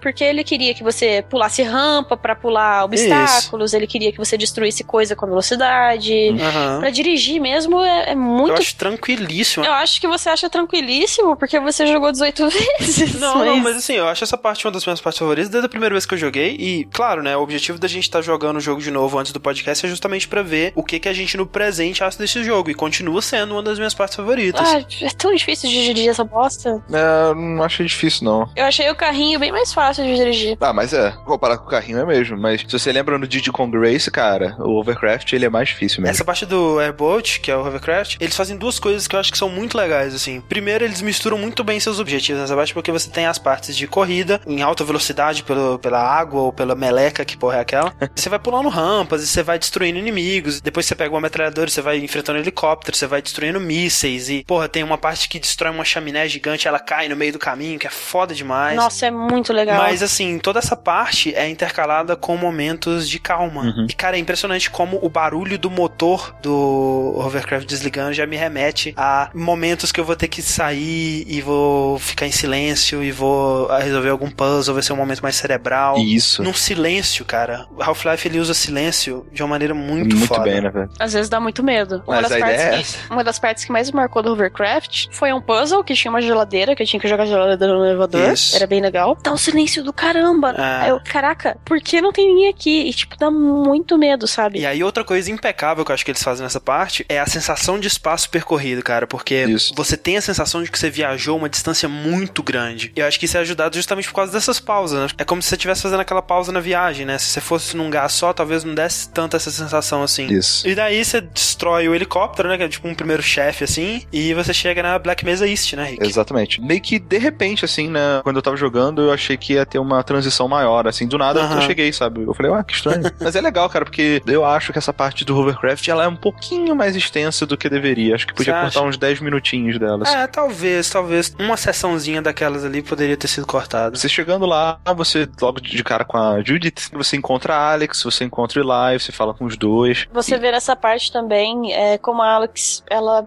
não gosta da Judith, né? É. A Alex, ela é uma cientista foda, sabe? Tipo o pai dela. E essa parte do Black Mesa East acabou de passar por uma parte de ação foda, né? Que é a parte do helicóptero. Isso. E aí você tem essa quebra, que você vai encontrar os personagens, você vai conversar, Isso. você vai ver. Pra aprofundar um pouco mais na história. Exato, você vai descer o elevador e, tipo, Homens de Preto, você vai ver o andar, assim, com os Vortigaunts trabalhando na cozinha, né, e tudo mais. É muito foda, sabe, esse lance da densidade de, experiência, né, o que que o jogador está fazendo em cada momento, né, o Isso. quanto tempo faz que aconteceu alguma coisa muito legal, ou quanto tempo faz que a gente deu uma pausa, né. Isso. Então eles tentam equilibrar muito Os isso. picos e os vales são muito bem equilibrados nesse jogo, cara. Ele, ele é Isso. bem melhor do que no Half-Life 1, por exemplo. Nossa, muito mais. É. Nessa parte, né, o Eli fala pra Alex te mostrar a Gravity Gun. Isso, que é a arma mais irada do Que jogo. mudou minha vida, cara, pelo amor de Deus. A Alex vai e pega a Gravity Gun pra você. Vamos testar lá fora, vamos brincar com o É o cachorro. cachorro. Aí Nossa, um cachorro, que legal. Aí, tipo, aí você vê uma casinha de cachorro do tamanho de um, sabe?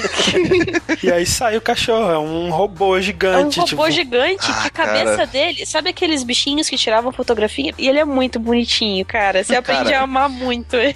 Ele é muito foda, cara. Ele é muito maneiro. É, é incrível. A Valve, cara, se eu tivesse que falar uma das principais habilidades dela é de dar personalidade a objetos inanimados, cara. Ah, e o Dog é o, é o protótipo do Whitley, né? cara? Porra, velho. É muito foda, cara. E assim, não é só da personalidade, né? É ele ser um cachorro. Sim, sim. Ele age como um cachorro, né? Apesar dele não ser um cachorro, ele, é- ele é um. Ele é, um... É, ele parece mais um gorila. Mas Mas- personalidade de cachorro. Exato. Personalidade de cachorro, e sabe? A Alex chega e passa a mão na cabeça dele, e aí, que nem quando o cachorro ele levanta a orelha ou abaixa a orelha, né? Ele contrai ou expande aquelas plaquinhas de metal da Isso. cabeça dele. E, cara, é muita personalidade, não tem condição, não. Exatamente, cara. É muito maneiro. E aí você começa a testar a Gravity Gun com ele, né? Brincar de. Primeiro, Alex fala, Dog, joga alguma coisa pro Freeman pegar. Aí você fica olhando assim, ele pega uma caixa gigante do seu tamanho pra jogar em você. Aí você aperta o botão direito. Quando você pega aquela caixa, que você pode pode jogá-la pra frente, você pode derrubá-la no chão. E é muito foda que aí quando tá acontecendo isso já começa a escalar de novo, né? A, a parte calma meio que tá acabando, né? Isso. E outra coisa que é interessante, o dog não é só isso que faz com que a gente goste dele e tal, as expressõezinhas e tal. É muito importante o papel dele, sabe? Ele é um cachorro É. fiel e ele é um personagem foda que sempre aparece nos momentos mais irados do jogo, cara. Tipo, Sim, você tá é. se fudendo lá e vem o dog e salva o dia, sabe? Porra, é muito foda. Exatamente, não, e ele vai fazer isso várias vezes. Nessa parte, por exemplo, vocês ficam presos no elevador. Ou, Ele fucking destrói a porta do É, elevador é, é você como se sair. fosse um elevador, assim, mas eu não sei se sobe ou desce. Eu acho que é mais uma sala de transição mesmo. É a área que chega e fala assim: Vamos lá, Dog, vamos lá, abre caminho aí pro Gordon. Aí o bicho vai e arranca a porta, cara.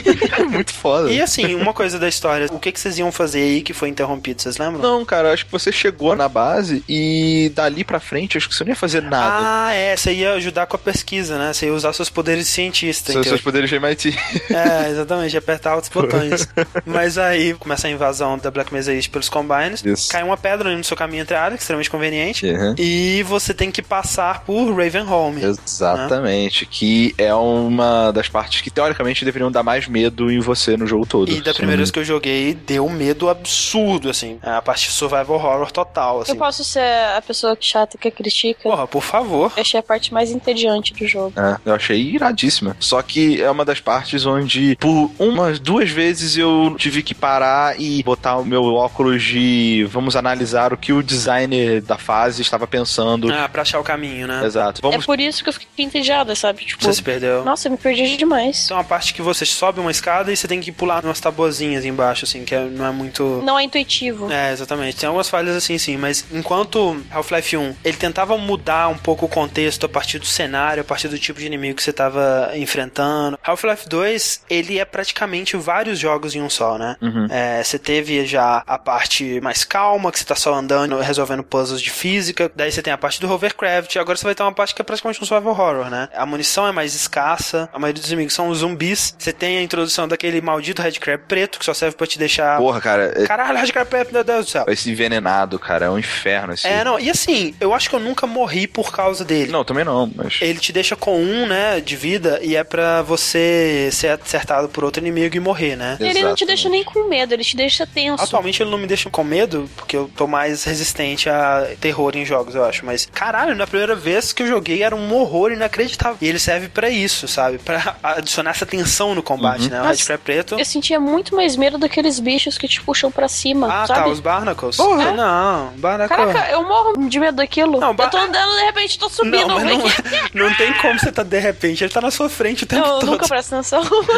E não só os Red Crab pretos, né? Você é introduzido por aqueles zumbis rápidos, né? Que parecem uns leakers de Resident Evil, começa a correr. Aqueles são mais sinistros mesmo. São, são mais sinistros os sons dos zumbis. Quando você põe fogo num zumbi, cara, ele grita como se não houvesse amanhã. Que Cara, isso foi, foi uma das maiores burrices que eu já fiz. Eu tava com um barril de, de explosivo na mão, Eu- né, todo pomposo, né? Ah, vou jogar, vou jogar esse barril na cabeça desse bicho aqui, vamos ver no que dá. O bicho simplesmente ficou pegando fogo e veio pra cima de mim. Que ideia estúpida minha, né, cara? Por que eu vou fazer isso? Sabe uma coisa que me tira um pouco a inserção? Zumbi de Red Crab, por exemplo, eles são todos iguais. São todos Ah, iguais, é eles verdade. são- Todo mundo com camiseta branca, com calça marrom. Ah, não, e- as calça azul, na verdade. O lance é que, tipo assim, cara, se você não quer virar um zumbi de Red Crab, não use camiseta branca e calça Exatamente. azul. Né? Os Red Crabs não vão te atacar, Não fica vão. sossegado. Outra coisa foda de Raven Home, como o Rick também já disse, é o Father Grigori, né? É isso, isso. Caraca, o Father Grigori, ele é muito irado, velho. Ele aparece, inicialmente, você acha que ele é simplesmente um maluco que vai acabar te querendo te matar, alguma coisa Sim, assim. Eu tinha certeza que ele ia querer me matar queimada.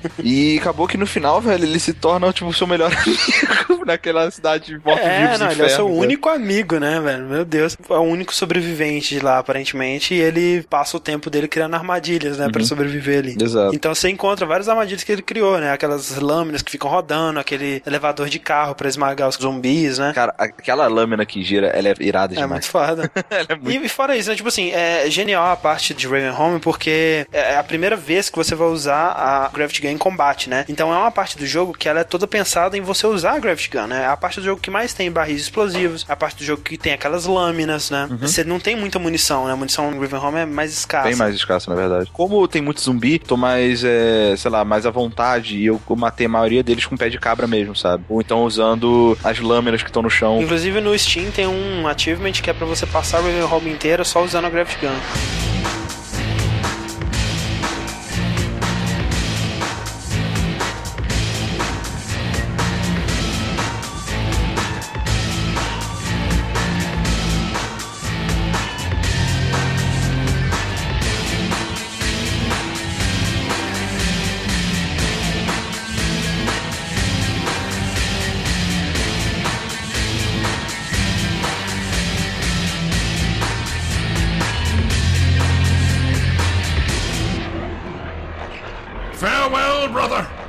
I fear I'd deliver you to a darker place.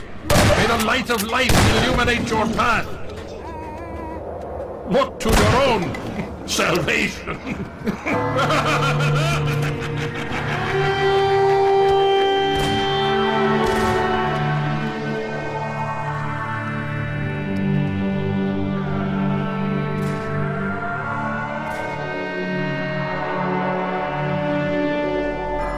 Mas então quando você finalmente sai de Ravenholm e começa a respirar puro de novo, você descobre que o Eli, ele foi levado pra Nova Prospect, né, que é uma prisão que está sendo usada como base pros Combines, pra ajudar na construção de um teleporte lá, né? Uhum. E pra chegar lá você tem que cruzar a Highway 17. Isso. Que é uma estrada que sai da City 17 até a Nova Prospect e que é uma estrada perigosíssima, né? Que mais uma vez ninguém nunca conseguiu chegar.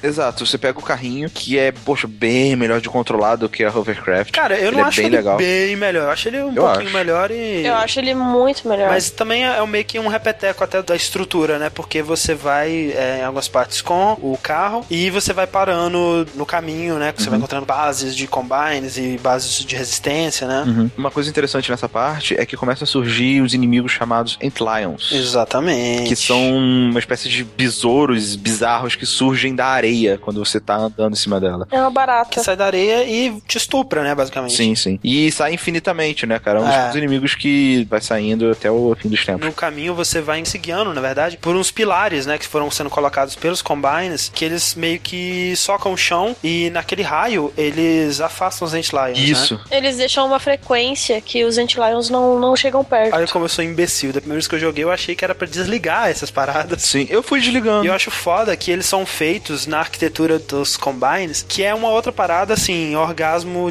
designer. Porque é, mais uma vez, tudo parece que foi feito de um pedaço da Citadel. Aqueles carros que os Combines usam, parece que é um pedaço da Citadel, cara, que caiu. Aham. Eles têm umas fechaduras que eles põem nas portas, assim. É muito consistente, sabe? Tudo muito bem feito, muito bem pensado. Tinham horas que eu chegava, tipo, perto de um celeiro ou qualquer coisa do tipo, o treco tava ligado. Hum. Eu ia lá, desligava, elas iam, tentavam matar os combines, os combines tentavam ligar de novo a parada. Aham. É muito interessante como a inteligência artificial reagiu. É. Aliás, de um modo geral, muitas vezes eu via Combines atirando naqueles zu- zumbis Red Grab e etc. E eu simplesmente deixava eles se Sim. matando, sabe? Não, e é legal que assim, entre zumbi, Antlion e Combine, é cada um por si, né, cara? Ninguém tá nem aí pro outro. Entre vai... Antlion e zumbi, zumbi ganha, velho. Antlion contra humano, Antlion ganha. E humano contra zumbi, humano ganha. É quase um papel velho de tesoura, né, cara? Exato. Outra parte que é bem memorável pra mim é a da ponte, né? Nossa, a parte da ponte é muito legal. Tem uma ponte que tá parcialmente destruída e não tem como você passar por cima dela. Você tem que passar pela estrutura dela. É que em cima tem um campo de força, né? Que você tem que desativar esse campo de força pra você conseguir passar. E você vai passando pela estrutura dela de ferro embaixo e é muito legal. E tem uma hora que você tem que dar um pulo que é os level designers foram bem chatos, né? É, mais uma vez, design de som, o som do vento passando, sabe? É, é, o do metal tremendo Parece muito tá... que o vento vai te derrubar ou que a parte de ferro vai ceder, sabe? Exato, não, e, e- tem uma parte que você tá passando que passa um trem por cima e tudo começa a tremer. Ah, meu Deus do céu, o que tá acontecendo, essa porra? Aí, beleza, você vai lá, desativa a parada. Quando você tá voltando, né? Vamos só voltar, vem a porra do helicóptero, né? Aqueles Isso. gunships, né? Dos combines. Aquelas que parecem meio orgânicas, né? É, cara, aliás, todos esses, os veículos, tirando o carro que solta míssil, Aham. parecem um pouco orgânicos, né? É, o que eles chamam de synth, né? Que você imagina que são das raças que os Combines escravizaram, né? Implantaram é, partes mecânicas e passaram a utilizar elas, né? Tanto que esse helicóptero, ele grita, né? Quando você vai tirando ele. Sim. É que, na verdade, Half-Life é no mesmo universo de Mass Effect. Filho, vocês, Spoiler. Ok.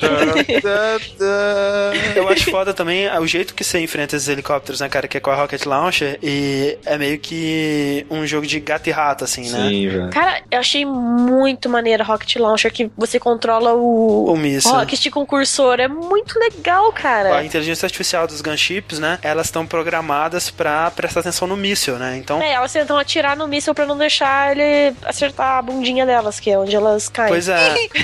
Você não pode atirar diretamente um míssil nela, porque o míssil vai ser abatido. Você tem que atirar um míssil longe e ir dando voltas, né? Que é muito maneiro, é muito divertido. Chega uma parte onde você, basicamente no final dessa situação, onde que você enfrenta um Antlion mãe, sei lá, um... Gua- Anti-Lion Guard, eu acho que eles chamam. Isso. Que depois de você conseguir derrotá-lo, vem um Vortigon e ele faz uma operação no bicho e te dá uma arma nova, uma bolinha de De onde hormônio. ele tirou essa bolinha? Ah, é, pô.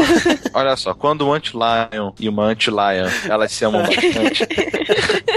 Pra quem não lembra, o Vortigaunt eram os aliens é, escravizados no Half-Life 1, né? Que mandavam aquele Kamehameha. Aqueles aliens ciclopes. Isso, que eles têm um olho gigante vermelho. E vou te falar, cara, alien mais simpático do mundo, cara. Dá vontade de abraçar esses filhos da puta. Eles são muito legais. Caraca, nunca.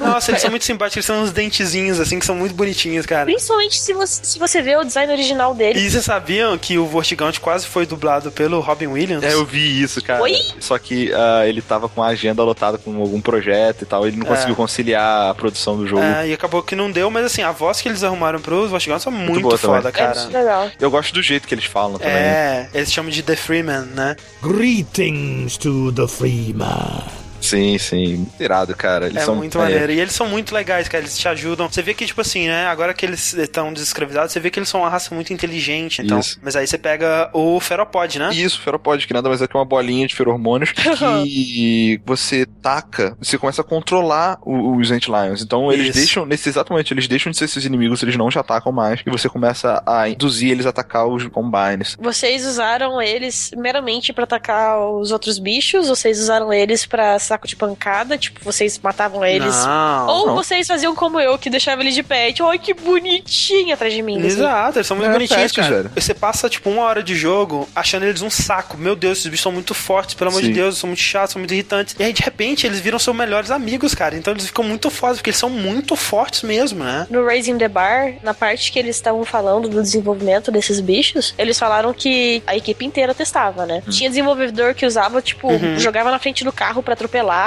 Tinha desenvolvedor que só usava pra atacar mesmo os combines. E tinha desenvolvedor que simplesmente mantinha aquilo como. e defendia arduamente o pet, sabe? Sim, não, é, eles ficam te seguindo, né? E se você olha pra trás, eles estão lá, assim, quietinhos, assim, eles são muito legais, cara. É, e aí você passa a parte de Nova Prospect inteira com eles, né? Que é, no final você tem que fazer um defensiva lá com as turrets e tal, né? Que é uma das partes mais difíceis do jogo, você achou, Rick? Eu não achei difícil, mas eu achei uma parte trabalhosa, que eu tinha que... A maioria do jogo eu fui andando rápido, matando todo mundo, não parando muito e tal. Essa parte eu tive que planejar mais as minhas ações, entendeu? Ah, mas eu É. gostei de fazer uma estratégiazinha ali. Eu também, eu pra- também. É, é interessante que muda de o novo, que né? me irritou a- ali é que o tripé daquelas turrets não é uma Brastemp, digamos assim. Aí elas Não é caíam Aperture toda Science, hora. né, né? O que acontece quando você termina essa parte é que você descobre que a Judith é uma grandíssima de uma filha da puta. Exato, que na verdade tudo que ela queria era atrair o Gordon Freeman pra dar pro Brim e trocar a vida dele pela do Eli, velho. A Judith, ela tava ajudando o Dr. Brin a construir um teleporte, né? Porque, como a gente vai descobrir, os Combines, eles têm a capacidade de se teleportar interdimensionalmente, né? Usando a parada das cordas do universo e tudo mais. Mas, dentro de um planeta, eles não conseguem se teleportar localmente, né? Então, essa tecnologia de portais da Black Mesa, né? A tecnologia de portais do Dr. Kleiner e do Eli, é muito interessante pra eles, né? Por que eles não foram atrás do pessoal da Aperture Science? Porque ninguém sabia da relação da Aperture Science com portais ainda, né? No episódio 1 é que a Judith ele encontra o Borealis e logo em seguida ela é atacada. Então, assim. Ah, porque os Combines acabaram de descobrir. Não, quem descobriu foi a Judith. Os Combines eles não são oniscientes, onipresentes, não. É, A Aperture Science fazia as paradas em segredo, né? Não, mas eles sugaram o cérebro de muita gente. Eles com certeza devem ter sugado o cérebro de uma pessoa que sabia da Aperture Science. Mas eles não absorvem informação assim, não. Eu entendi que absorvem. Eu, eu acho que não, senão não teria motivo pra eles manterem o Eli vivo, era só sugar o cérebro dele. No fim das contas, o Gordon e a Alex eles pulam no mesmo portal que a Judith e o Eli pularam. Acontece que eles não conseguem se transportar da maneira mais eficaz. Eles vão parar no laboratório do Dr. Kleiner, só que nesse processo eles demoram um, em torno de uma semana pra acontecer. Enquanto pra Alex e pro Gordon não passou nada, né? Foi imediato. Uhum. Pro resto do mundo, na verdade, passou uma semana. É, e nessa uma semana a pau tá comendo, né? Começou uma tá guerra comendo. aberta na cidade. Exato. Quando teve esse teletransporte, na Nova Prospect, onde eles estavam, aconteceu um clarão, né? Um estrondo e tal. E as pessoas começaram a ver que o Gordon sumiu e a Alex também, e tomaram isso como um estopim pra começar a insurgência. Exato, é, essa é a parte, assim, conceitualmente ela é muito legal, mas pra mim é a parte mais fraca do jogo, porque não funciona tão bem assim os seus aliados, eu acho. Pra mim, essa é a parte mais demorada e um pouco mais difícil também. Pra Eu essa, não, pra achei, mim. eu não achei nem difícil, nem demorado, nem chato essa parte. Eu achei ela um pouco arrastada, porque o lance que me irrita é que o seu, a inteligência artificial dos seus amigos não é muito boa. Eles ficam no seu caminho bastante, assim. Aham. Ah, eu não tive esse problema com, com a inteligência artificial, não. Mas é, o legal dessa parte é que você enfrenta os Striders, Sim. Né? Sim, Finalmente, você finalmente já você- tinha visto eles antes, mas. Aqueles bichos do Guerra dos Mundos. Guerra dos Mundos, total.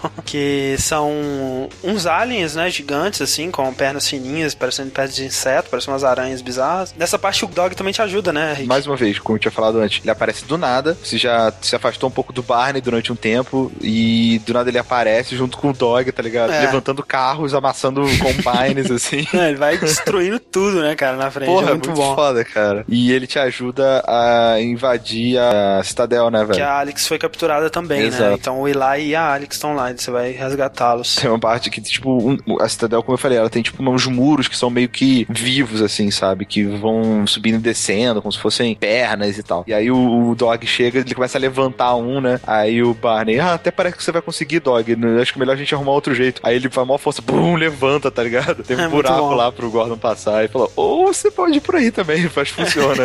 E aí você entra na Citadel, que é o último lugar do jogo, né? Exatamente. Sim. E nessa parte, quando você infiltra a Citadel, tem um momento que é muito parecido com a introdução do Half-Life 1, né? Que você vai andando preso num carrinho. Isso, e você vai olhando o que tá acontecendo à sua volta e tentando entender. Funciona muito melhor, né, do que a abertura do Half-Life 1, porque o lugar é um lugar muito estranho, né? Tem mais coisas interessantes e porque você já tá inserido no contexto daquele jogo, você tá interessado, É né? muito melhor. Aliás, eu acho que é o melhor momento pra você ter uma cena onde você não se controla. Porque É. ah, ali mesmo já tava precisando de uma pausa, de um pouco É. mais de, de silêncio, né? E ali ele usa muito bem isso, mais uma É, vez. e quando você é capturado, né, você finalmente chega numa parte que As suas armas são todas confiscadas, são desintegradas. E a reação daquele aparato que desintegra as armas com a Gravity Gun É. não foi desintegrar a Gravity Gun, foi deixar a Gravity Gun super mega ultra energizada. Isso mudou algum elemento dentro dela. De repente ela começa a emitir uma, uma cor azul muito mais forte, muito mais brilhante. Isso. Ah, ok, vou testar a Gravity Gun. Aí chegam uns combines pra te matar. Aí, ai meu Deus, não tem nenhum item pra eu interagir. Aí eu apertei o botão direito, Uhum. né? Por instinto. E de repente veio um, um combine pra mim. Não, é- esse é um momento de revelação, assim, na Nossa, vida do ser é humano, né, cara? Foda. Cara, eu brincava de tacar combine pra cima ou pra baixo. Não, eu acho que eu até já contei isso num podcast antigo do download, mas uma vez um amigo meu foi lá em casa e depois que eu mostrei essa Gravity Gun azul pra ele, a única coisa que ele quis saber pro resto da tarde foi de ficar pintando as paredes de vermelho com os combines. Porque isso é muito divertido, cara. É assim. Eu ficava brincando de pintar combines de branco com as tintas Flávia. É. Tintas Flávia. Tinta suave? É, o nome na lata de tinta é Flávia. Sério? Sim. Eu nunca reparei. É legal, né? Que essa parte, como você perdeu todas as armas, né? O jogo ele cria uma situação, né? Que é pra você aproveitar essa Gravity Gun. E pra isso também é muito inteligente que outra consequência do campo de energia lá é que a sua é, HV Suit, né? A roupa do Gordon também fica super carregada, né? Então você consegue colocar armadura de até 200 nela. Então você resiste mais tiros e você pode ser mais agressivo, né? No combate ali. Então é realmente um playground aquela parte. Você pega, vai pegando aquelas bolinhas que quicam na parede, vai jogando aquela porra. E... Aliás, você vê ali vários equipamentos, digamos assim, que são usados nos laboratórios da Pert Science. É verdade. Aquela bola de energia que desintegra as pessoas, etc. Você vai avançando até o momento onde você vai parar na sala do Dr. Breen, você vê que ele está com o Eli Uhum. e a Alex lá. Isso. E ele estava, assim que você chega, ele estava tentando convencer o Eli a se juntar a ele, a deixar de. É, porque ele acha que o Eli, como um dos líderes da revolução, ele podia fazer a guerra parar, né? O Dr. Breen, ele se sente muito frustrado, né? Porque ele quer ser um líder, tá ligado? Ele, no fundo, eu acho que ele acredita que ele tem como transformar aquela situação numa situação melhor para as pessoas. E nesse momento, quando ele vê que não está conseguindo convencer na boa, ele tenta chantageá-lo mostrando a Alex. E, cara, esse reencontro é bem emocionante, sabe? Que, tipo, tá ele, tá a Alex e tá o Gordon, os três capturados, tá os três líderes, digamos assim, da revolução. Não, e a tristeza da Alex quando ela vê que o Também Gordon também foi capturado, né? cara. Tipo, caraca, a nossa única esperança também foi capturada e não sei o que. E ela cospe na cara do Dr. Porra, velho. Olha só, cara, que mulher foda. Ela, che- a Dr. Brin chega, tá ligado? Falando que ela, ela lembra muito a mãe dela, velho. Ela fica irada. Como você ousa falar da minha mãe? e outra parte maneira dessa situação é que o pessoal pega a Gravity Gun do Gordon e vai dar pro Dr. Brin. Ele, É. o que que é isso? Ah, deixa isso em qualquer lugar, tá ligado? Não, e depois tem uma parte que ele tenta pegar e você vê o quanto que o Gordon Freeman é, bombado velho. forte. Porque ele, ele tem mais esforço do caralho, ele não consegue pegar, né, cara? É, Outra coisa interessante que acontece nessa parte é que o Dr. Breen, ele mostra que ele tem conhecimento do G-Man. O G-Man, né, que não teve outra aparição grande desde o início do jogo, ele só aparece como ele aparecia no Half-Life 1, Uhum. na à distância, né, em lugares que você não consegue acessar, esse tipo de coisa. O Dr. Brin, ele demonstra que ele também já, já teve um seu encontro com o G-Man, porque você sabe que no Half-Life 1, o administrador da Black Mesa, né, que era o Wallace Brin, recebeu o cristal do G-Man e tudo mais. No Half-Life 2, o Dr. Brin, ele fala uma parada assim, ah, eu vi que você tem sido um excelente peão É. na mão do... Da pessoa certa. Das pessoas que te controlam, alguma parada assim. Aham, é. E aí ele fala assim: você sabia que o seu contrato estava aberto ao maior pagante, né? E o que dá a entender é que o Dr. Brin, ele estava pensando, ele estava tentando fazer uma oferta para o G-Man em nome dos Combines maior do que a oferta que os atuais empregadores do G-Man e do Gordon Freeman estavam fazendo. Então acho que aí fica muito claro que o G-Man está contra os Combines, né? ele está atrapalhando, ele está impedindo que os Combines atinjam os objetivos dele. É, eu não tenho certeza. Eu simplesmente acho que não dá pra saber. Eu acho que isso não é prova suficiente. Cara, é que tá, eu, eu não sei, eu não sei o que achar. Falta muita informação. Ao jeito que o Jim Man interage com as coisas, ele tem poder de parar o tempo. Não sei, é muito absurdo pra mim. Ele, ele tá muito deslocado ainda na, na situação. O que eu acho que é certo é que o G-Man trabalha pra alguém que quer prejudicar os Combines. O Gordon é um inimigo dos Combines, não tem como negar isso. As informações que a gente tem, né, talvez seja uma enganação, talvez seja um- uma maneira de a gente pensar que sabe não sabe, mas é isso que me deu a entender pelo menos, né? Mas enfim. Se o Jimin, o Jimin devia saber que se ele ajudasse a abrir um portal ali, os Combines iam invadir, etc, sabe? Pra mim isso beneficiou muito os Combines, descobrir a Terra. Eu não sei, eu acho que, assim, né, se a gente for levar em consideração que Half-Life não vai ter um final triste onde o mal vence, no final o mais certo é que o Gordon Freeman derrote os Combines, né? Mas o Jimin não espera isso, né? Eu acho que ele espera, eu acho que é essa que é o lance todo. O G-Man ele está trabalhando em prol do fim dos Combines nesse long con gigantesco que vai desde o Half-Life 1. Ah, eu não Todos sei. os passos dele foram incrivelmente planejados, né? Desde tirar o Gordon onde ele não seria de tanta utilidade, quanto ele colocar ele, inserir ele nesse contexto onde ele seria de máxima utilidade, né? Eu acho que o Jimin vai ser um chefe. Eu não sei, eu não acho que ele seja amigo, mas eu também não acho que ele esteja beneficiando os Combines, digamos assim. Mas enfim. Judith, ela vê que o Dr. Brin, ele não vai cumprir a palavra dele, que ele vai tentar torturar, sei lá, fazer qualquer coisa pro Eli ajudar ele, e ela resolve trair de volta, né? Isso. E desativa as amarras da- das pessoas e tal. Enquanto ela tá falando com você, ele vai por trás dela e aí sim ele atira com a Gravity Gun. Isso, aí ele escapa e ele vai fugindo pra um portal, né? Isso. Que levaria ele pro mundo dos Combines, onde ele fugiria daquilo A tudo. partir daí, ele começa a fugir, ele foge na frente de vocês, mas ele deixa pra trás a Gravity Gun. Ele vai fugindo e quando ele chega lá no portal, ele tá num lugar meio que inalcançável pra você. Isso. né? Então, você, pra tentar impedir, você vai escalando, digamos assim, a, a citadel até o topo máximo dela pra chegar no reator de energia. É de energia escura. Que é o que eles usam pra energizar, digamos assim, esse teletransporte moda foca, que vai mudar de dimensão, tá Exato. ligado? É uma parada muito absurda. O Dr. Freeman continua subindo e ele não quer deixar isso, né? Mas como ele tá numa uma esfera bizarra lá, ele tenta sabotar ah, esse reator. Então, nessa última parte, é você pegando aquelas bolinhas que desintegram, tacando no reator, destruindo helicópteros. Você começa a ver no portal que vai abrindo, você começa a ver um- alguns prédios, né? Até do mundo dos Combines. Você vê que os prédios lá são bem parecidos com a Citadel Uhum. e tal. E de lá vem saindo aqueles helicópteros orgânicos, né? Exato. Você derrota eles, né? Explode. O, o Dr. Brin fala: O que você fez? Você não faz ideia das consequências. Ah. Alex chega do seu lado, feliz. Conseguimos, Freeman. Não sei o que, você é foda. Vamos embora porque nós não temos muito. Bum! Aí explode e tudo fica lento. Aí parece. Dr. Freeman.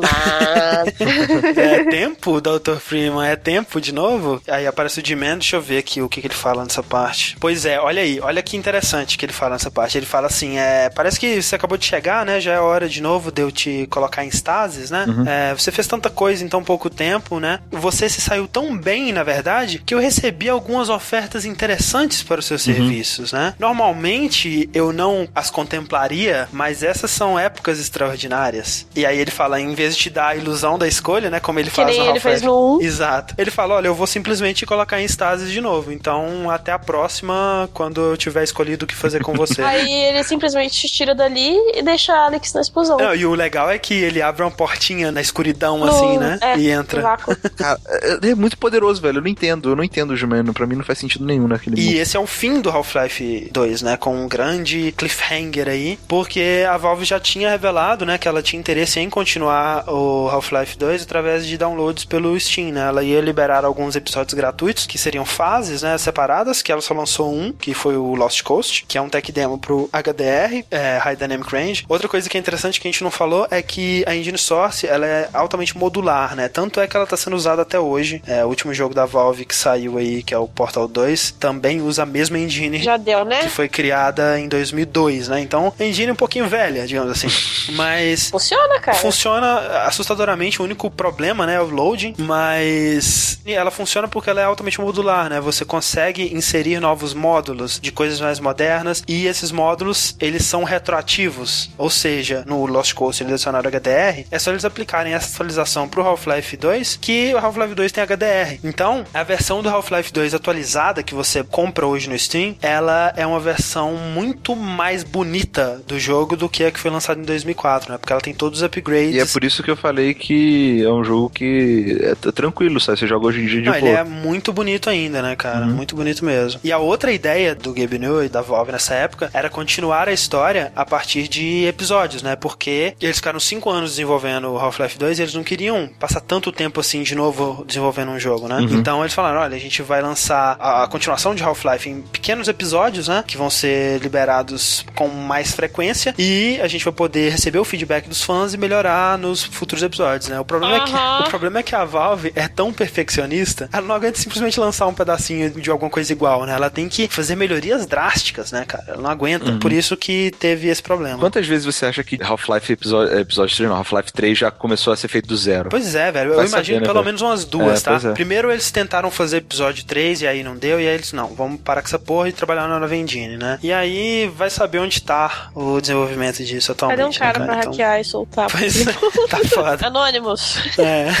Então esse foi Half-Life 2, né? É o jogo que mais ganhou prêmios de jogo do ano em 2004, né? O Half-Life 1 ele foi o que mais ganhou prêmios na categoria de PC. Já o 2 foi disparadamente o que mais ganhou, mais de 35 prêmios no ano, que é assustador assim. E é o jogo de PC mais bem avaliado da história, né? De todos os tempos, desde que o primeiro jogo de PC foi lançado até hoje, Half-Life 2 é o jogo mais bem Alguém avaliado. Então, calcule o nível de fanboísmo da criança. mas é verdade, eu não tô É, inventando fatos, fatos. contra fatos, não há argumentos. Exatamente, o que, que eu posso fazer? Eu considero, cara, sem exagero, o melhor jogo do mundo que eu já joguei. Ele não é impecável, mas é um jogo tão bem pensado, tão bem construído. Tudo que tá lá, tá lá por um motivo. Nada é simplesmente uma imagem, né? As propagandas dos Combines, que são bem baseadas em propagandas soviéticas. O logo, o logotipo dos Combines, se separarem pra pensar, é um- uma bolinha em volta de uma garra, parece uma garra mecânica. É um mundo sendo controlado, cara, sendo segurado numa mão alienígena. E é um logo foda, cara. É uma cor, duas formas e tipo cinco linhas, assim, sabe? Porra. Gente, André, André tá chorando de onde só. Você pode parar pra analisar qualquer aspecto de Half-Life 2. A gente poderia ficar aqui analisando o porquê e a causa e o motivo de tudo que acontece nesse jogo que seria possível de ser analisado. Então, do ponto de vista de design, do ponto de vista de cuidado, do ponto de vista de jogabilidade, o quanto que ele resiste até hoje, né, cara? Uma parada bem feita, ela é pra sempre, né, velho? Então, se você não jogou Half-Life 2, pelo amor de Deus, né? Jogue agora. Então é isso, a gente volta semana que vem com o último podcast do mês de Half-Life, falando dos episódios e do futuro da série. A gente volta semana que vem com mais um Dash. Aliás, mandem seus e-mails e comentários. e até lá. É engraçado. Até.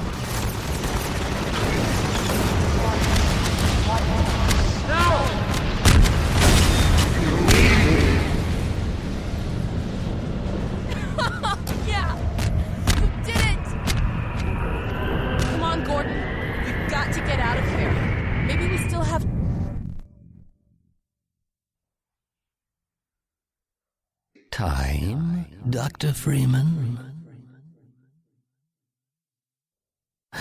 Is it really that time again? It seems as if you only just arrived. You've done a great deal in a small time span. You've done so well, in fact, that I've received some interesting offers for your services.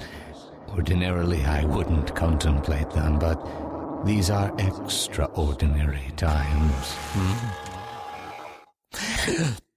Rather than offer you the illusion of free choice, I will take the liberty of choosing for you.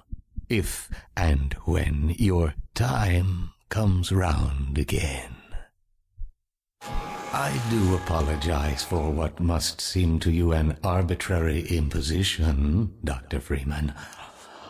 I trust it will all make sense to you in the course of.